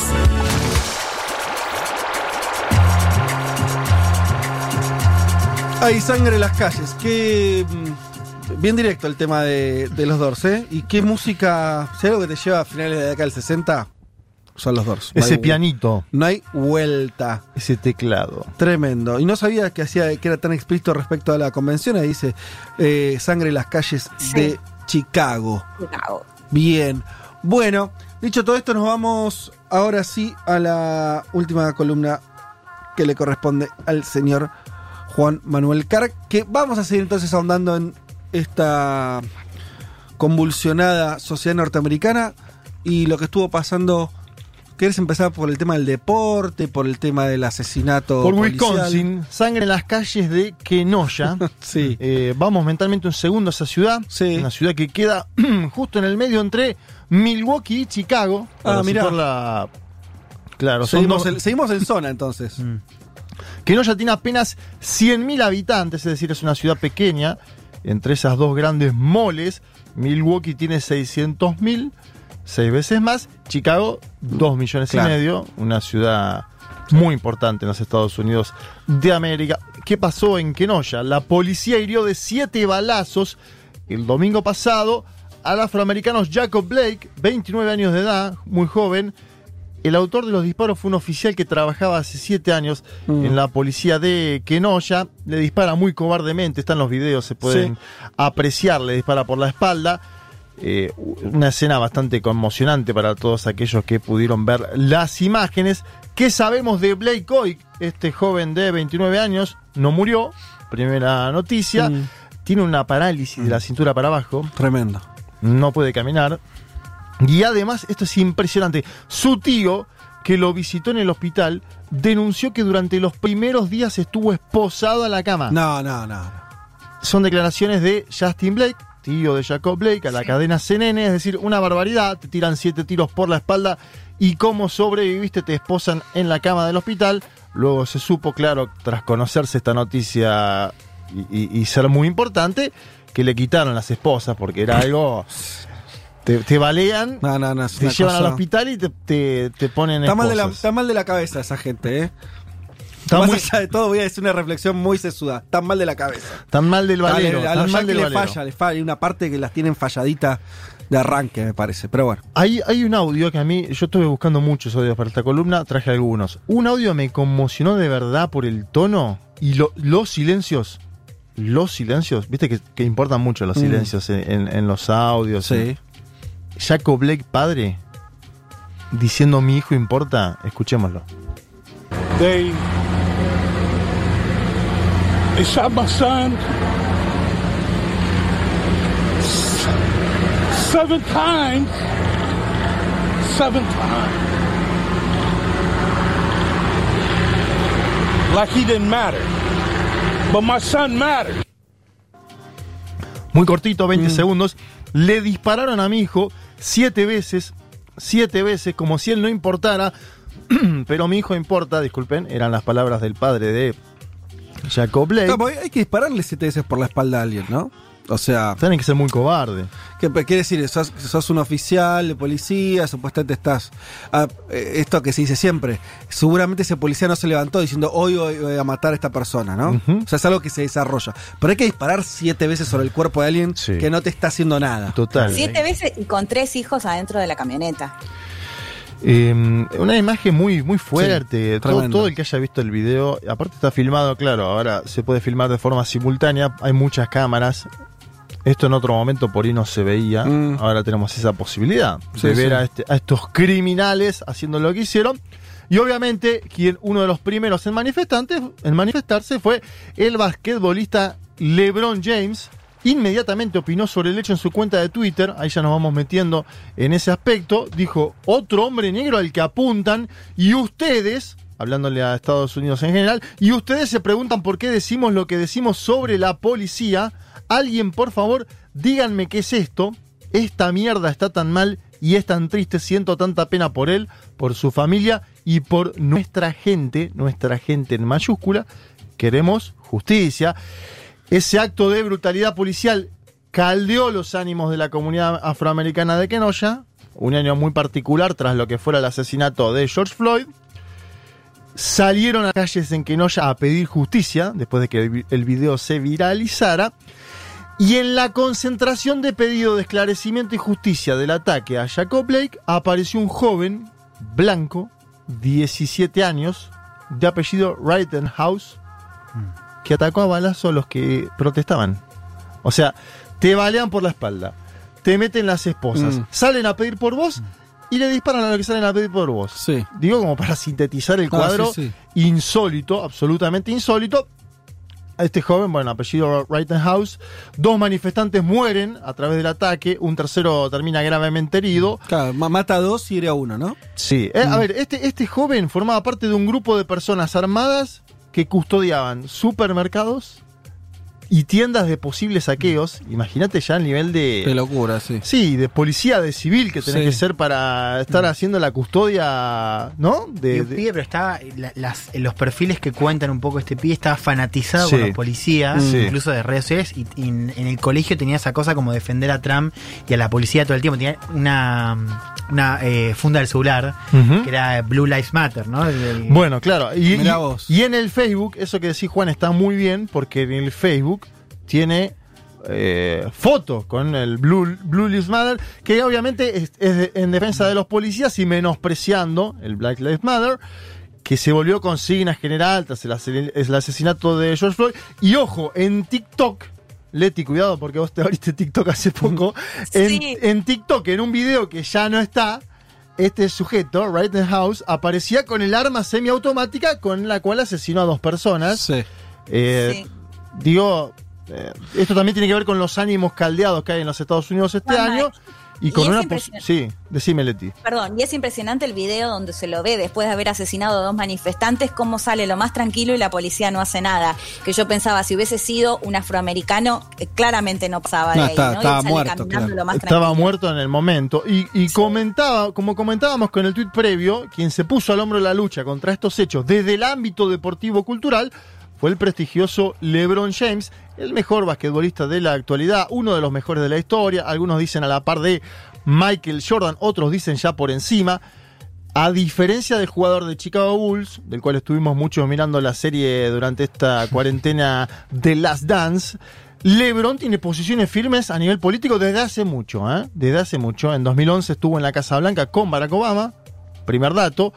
En aquel entonces fue Miami Heat campeón. LeBron James era de Miami Heat, visitó la Casa Blanca. Y en las últimas semanas viene teniendo LeBron muy fuertes encontronazos con Donald Trump. LeBron volvió a vestir la camiseta de Los Ángeles Lakers. eh, está buscando ahora ser campeón nuevamente de la NBA.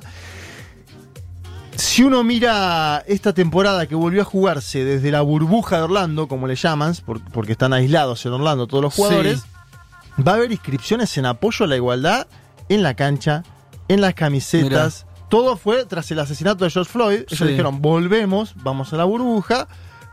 Pero es evidente que hay ahí una, un fuerte pedido de igualdad eh, en torno a, esta, a estos Además jugadores. es uno de los pocos lugares, el béisbol, donde eh, la- los hombres negros son mayoría también.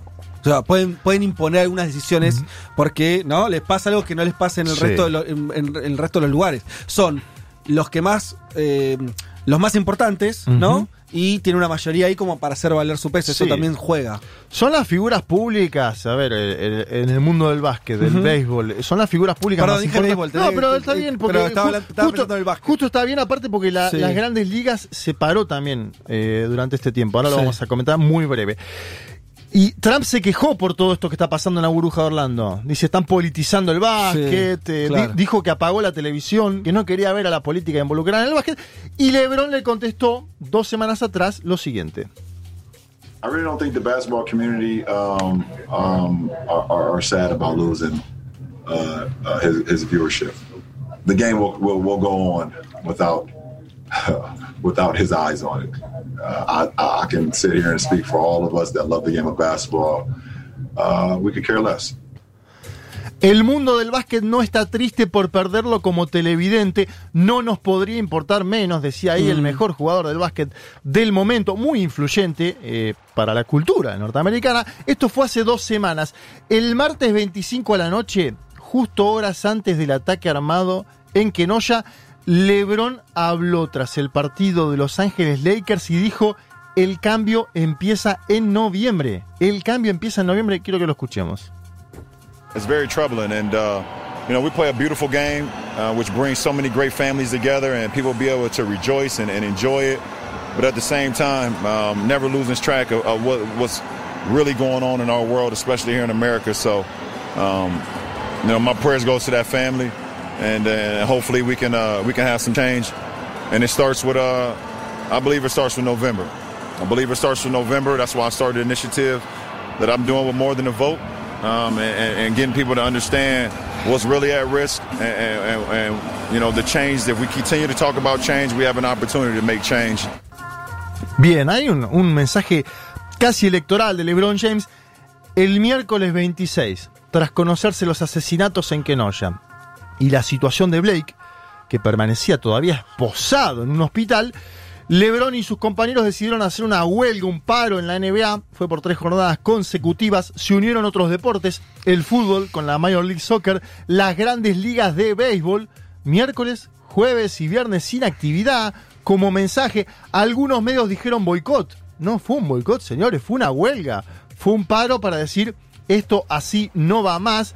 Mientras Donald, Donald Trump, como mencionaba Juan Elman en su columna, hacía desfilar a su familia en la convención de su partido. ¿Cómo se organizó la huelga? Es interesante. Chris Paul, el líder del sindicato de los jugadores basquetbolistas de Oklahoma, y LeBron James, que incluso llegó a pedir por la finalización de la temporada. LeBron James en un momento dijo, muchachos, lo que está pasando amerita que nos vayamos de la Mm. burbuja de Orlando. Y le dijeron, bueno, vamos a, vamos a quitar un poco los ánimos y demás. En el medio, ¿quién aparece? Michael Jordan. Michael Jordan es propietario de la franquicia de Charlotte Hornets, uno de los equipos de la NBA. Mucho se criticó a Michael Jordan por no involucrarse durante su trayectoria como basquetbolista. La verdad hay que decir que tuvo una actitud muy cercana a los jugadores durante estos días, muy importante, porque fue el vínculo entre los propietarios de las franquicias y los jugadores. Michael Jordan se puso la camiseta, la 23, durante estos días. escuchó mucho, está más involucrado que en sus tiempos de jugador. Y de hecho, si se acuerdan, cuando lo asesinan a George Floyd y empiezan las movilizaciones, Michael Jordan hace un comunicado público por primera vez en mucho tiempo diciendo, yo me sumo a esta voz, a este pedido de justicia. Y el otro que estuvo involucrado llamó a unos y a otros, incluso en horas de la madrugada, es Barack Obama. Barack Obama es cercano a LeBron James, también lo condecoró el propio Jordan en la Casa Blanca, es decir, está pasando algo a nivel cultural ahí, está pasando, se está cocinando algo a nivel cultural ahí, la propia oficina de prensa de Barack Obama destacó que estuvo muy activo en las conversaciones con los basquetbolistas. Y para ir llegando más a, a- a una parte de conclusiones, ¿cuáles fueron los acuerdos para que vuelva la actividad? Porque si hay un paro, tiene que haber acuerdos posteriores. Sí. Se levantó, si uno miró ayer la televisión, jugaron Los Ángeles Lakers, Sí. tuvo una gran acti- actitud LeBron James, ganó, eh, pasaron a semifinales. La creación de un comité permanente entre jugadores, entrenadores y miembros de franquicia, le pusieron Coalición de Justicia Social. Mirá vos, qué nombre peronista. Coalición de Justicia Sí. Social. Y otro punto importante, la apertura de los estadios de la NBA para que se pueda votar de forma segura en noviembre. Ah, mirá, qué jugada. La- Esa es una jugada. La apertura Fuerte. de los estadios de la NBA para que se pueda votar en noviembre. Último punto. Anuncios publicitarios dentro de los partidos para fomentar una mayor participación electoral de cara a las elecciones. Mirá, son mensajes fuertes. ¿eh? Tres mensajes importantes. Es que, perdón, yo Dale. este, una, una- mientras escuchaba toda tu columna, todo el tiempo pensaba lo siguiente, está a partir del, del último asesinato y, y cómo se van expresando y esto de llegar a un paro de actividades por un motivo así. Debe haber una idea, me puedo hacer una idea, esto es, no, no, no es información, lo que me surge pensar es que si sos hoy un afroamericano, una persona negra en Estados Unidos, la verdad que la perspectiva de que te gobierne cuatro años más Trump debe ser una idea bastante pesada y lo digo, o sea, de una forma bastante... Angustiante, ¿no? Exactamente. Sí, O sea, sí. Angustiante no para cual- el cuerpo. Claramente no debe ser cualquier elección. Total. Porque. No, la verdad que. Porque estás teniendo además un jefe de Estado que sale casi a bancar. Casi no, sale a bancar la policía Sí. que te está matando en la calle. Sí. Es bastante lineal la cosa, es difícil ver un matiz ahí. Es difícil decir, bueno, pero pasa que algún, que, que de último, no sé, lo que sea. No, me parece que eh, se empieza a ver la cosa de manera muy, muy binaria. ¿no? En el Sí, buen sí, sentido sí. de la palabra binaria. Esto o lo otro, ¿no? Una elección de camino muy fuerte. Y la verdad, si sos de esa comunidad, pensar que te va a gobernar cuatro años más esta línea. Es y además, el miedo de que esta línea además se radicalice más. Bu- Bueno, este es eh, otra cosa que me- me- se me hacía la cabeza cuando hablaba Juan del, del caso digo, de, de este pibe de 17 años, que es, y teniendo en, cuaso- eh, teniendo en cuenta casos previos, es que Estados Unidos está teniendo un problema serio y cada vez más grave de terrorismo interno con el extremismo de derecha, y no es joda. Mm, mm. No es joda. Digo, el pibe este obra después Sí. de ver Twitter, 4chan Claro, y demás, va a una manifestación y mata a dos personas. El movimiento Bugalú, que también son, son pibes que van a pedir por una segunda guerra civil, también eh, blancos extremistas totalmente radicalizados. Digo, al margen de la elección, que me parece crucial, y, y sobre todo de cómo se vive, de las personas que están siendo atacadas en todo sentido, pero al margen de eso, Estados Unidos tiene un problema grave y cada vez más fuerte de terrorismo interno. Sí, el problema es cuando Y está legitimado por el Eso, Estado. Y la política no está cerrando filas contra Claro. eso y decir, che, no, pará, pará, pará, pará. Vamos a ordenar la cosa. Sí. U- no, sino que están jugando, eh, sobre todo, digo, obviamente, el, el- el- el republicanismo, Claro. jugando, en, e- jugando con, fu- con ese fuego, ¿no? Juega con ese fuego Trump. De hecho, para mí igual estuvo, este viernes estuvo bien porque hizo una mención mucho, mucho mejor de la que hizo en su momento con George Floyd. ¿Se acuerdan que con George Floyd dijo, él, él lo- si, si él lo- está mirándolo desde el cielo y está viendo lo, lo que estamos haciendo por los Estados Mm. Unidos, un papelón en ese momento Sí. Trump. Ahora tuvo algunas otras palabras en el sentido de, bueno, la, la familia, que tiene que haber algún tipo de justicia. Yo creo que esa imagen del pibe de 17 años es una imagen muy, muy eh, Sí. choqueante para este, para este tipo de personalidades, como los jugadores de la NBA, que en, en horas de la madrugada, con millones y millones de dólares en sus espaldas, dicen durante horas, che, loco, tenemos que hacer algo. Mm. Nosotros so- tenemos un papel, tenemos una voz, somos un vector con la sociedad para llevar adelante nuestras banderas, que creo que fue lo que pasó, como para que conclu- concluyendo, es la NBA, es uno de los vehículos principales de la cultura estadounidense a escala mundial, plantaron bandera contra el presidente, sin lugar a dudas esto, ayer el deporte volvió, se pudieron ver los clásicos mensajes que eh, en las camisetas, en la propia cancha, pero lo de la semana que pasó fue para mí una inédita unidad que muestra que no solo los afroamericanos, sino que una parte importante de los ciudadanos de los Estados Unidos, en particular aquellos que tienen una influencia cultural sobre, amplios sectores de la sociedad, no están aceptando más hechos como los que sucedieron en Kenoya, esto que hacía eh, este joven de 17 años. La pregunta obviamente que vamos a seguir midiendo el pulso es si va a seguir este mano a mano entre Donald Trump algunos de los principales jugadores de la NBA y en el medio un expresidente como Barack Obama, que vuelvo a decir, no solo está involucrado en la campaña de Joe Biden, sino que está involucrado en esto que es algo, si se quiere, menor para un ex, eh, eh, ex jefe de Estado, pero que no deja de ser muy importante para la cultura de los Estados Unidos de América. Muy bien, hasta acá entonces con este programa, diría casi. Un mundo de sensaciones. Vázquez, Carg, Elman, Martínez. Ver las cosas desde un rincón del mundo te da otra perspectiva. Muy bien, nuestra producción eh, no daba dos mangos. dice? Aquí vamos a llegar a las 3 de la tarde con todos Y los sin contenidos. embargo- Muy bien. Y lo hemos logrado. Y somos el único programa de este país que no habló esta semana de Leo Messi. y y te, te gustaría. Y decir claro, la verdad. sí, se gustaba. Y lo que te gustaría hablar de Leo Por, Messi. por y mañana para seguro la armo algo. Algo, algo te la vas a rebuscar.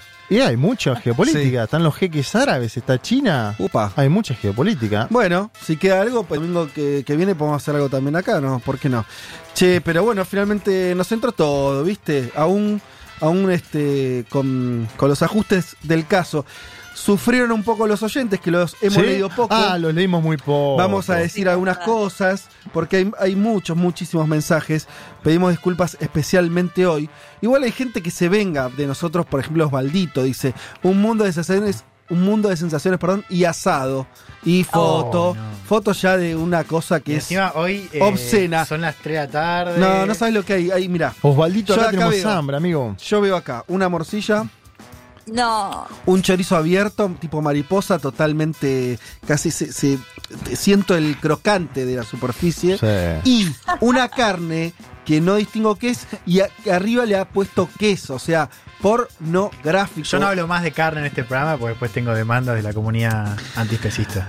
Oyente de Estados Unidos, voy a leerlo, de USA, nos dice, no solo es una lección tremenda para los afroamericanos, niños latinos han sido encerrados en jaulas en la frontera, nos recuerda, es cierto, Sí. familias musulmanas han sido destruidas por las travel ban de 2017, las prohibiciones para viajar, Eh, haciendo mención entonces no solamente a los afroamericanos, sino a otras minorías que la están pasando mal allá, así que eh, bien vale ese mensaje. Eh, eh, eh, ¿Qué más? ¿Qué más? ¿Qué posibilidad hay de una nueva guerra civil? Dice Martín. Algunas podri- ¿Cuáles podrían ser las consecuencias? Bueno, no. eh, eh, estamos lejos de algo Sí, así sí, como guerra civil, pero sí me parece lo que hacía mención, lo que hacías mención Elman, tenía que ver con esta idea de eh, bandas. Búsquenlo, movimiento Bugalú se llama. Sí. Bugalú. Son, son tipos que caen en las marchas con rifles, están pidiendo por una segunda guerra civil.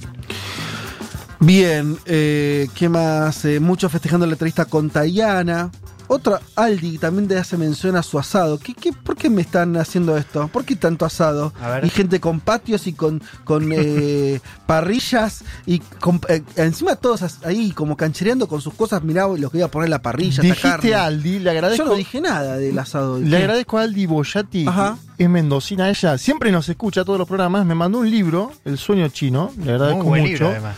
Sí, porque por mi cumpleaños fue el día lunes y me lo envió acá, Fede, ya directamente. Bien. ¿Viste cómo es esto? Cierro con esto. Pedro dice de Rosario, dice, ¿por qué insistir tanto con Spotify cuando tenemos una plataforma nacional y popular para la radio que es genial y se llama Radio Cat? Te voy a responder, Pedro. Porque si fuera nacional y popular, es, eh, Radio Cat, por ejemplo, pagaría algo a las emisoras que le producimos el contenido de todo lo que se benefician con nuestro tráfico y la publicidad que vos Sí. ves que hay en Radio Cat. Más no. De hecho, Radio Cat no dice nada. si de hecho nosotros estamos ahí porque sabemos que hay mucha gente que nos escucha por una especie de gesto frente a los oyentes. Pero la verdad que Radio Cat debería, podría, eh, sobre todo Una es una, una empresa argentina. Sí, yo te digo, si vos te beneficiás de algo que hacemos nosotros, deberías de mínima compartir y no portarte como Spotify o como cualquier otra plataforma extranjera. Así que no la veo tan nacional y popular, salvo que modifiquen ese comportamiento que es un poquito choreo, para decirlo rápidamente. En fin. Y Spotify es muy fácil de escuchar, aparte. Sí, yo no, no, no soy muy hincha de Spotify. Quiero decir, me asombra que Radio Cat siga después de muchos años no haciendo nada. Y bueno, tenés que En hacer fin. algo ahí como hizo Michael Jordan con LeBron. Por, por ahora nos, no- nos eh, importa más que los oyentes puedan Muy tener otra bien, vía muy donde bien. escucharnos. Sí. A la gente de Radio Cat, Hay que decirle algo, ¿no? muchachos, vamos. ¿eh? Vamos. Este, y acá que nos dicen, bueno, piden cosas. La- vuelven piden? las ¿Qué cuatro piden? horas. ¿Qué piden? No, y hay mucha gente hablando, y con esto cierro, pero lo digo porque hay como vi como cuatro mensajes distintos Sí, sobre no. las elecciones en Italia, porque hay gente que vota acá en las elecciones de Italia. Bueno, sí. Y esta, ese referéndum sobre achicar el Parlamento. Sí, claro. Que el tema es que al achicar el Parlamento, les cuento, es una de Sí. las- no, no, no, no estoy tan en tema, pero esto lo sé. Achican la representación En el eh, extranjero. Exacto. Lo contó Estefanía Pozo eh, en sus historias de Instagram. Vayan a Eh, buscarlo. Así que yo le diría que me parece que les conviene votar por un no. Que voten por el no, claro. Yo creo que es el voto, Sí. si llamamos, ¿no? Voten Eh, por el no. Voten el por otro no. es un voto bastante antipolítica, bastante... Muy Berlusconi el otro. No, no va. Y con esto sí, ahora sí, dicho, promocionando el voto al no en el referéndum italiano, ¿Por qué no? ahora sí nos vamos. Se fue.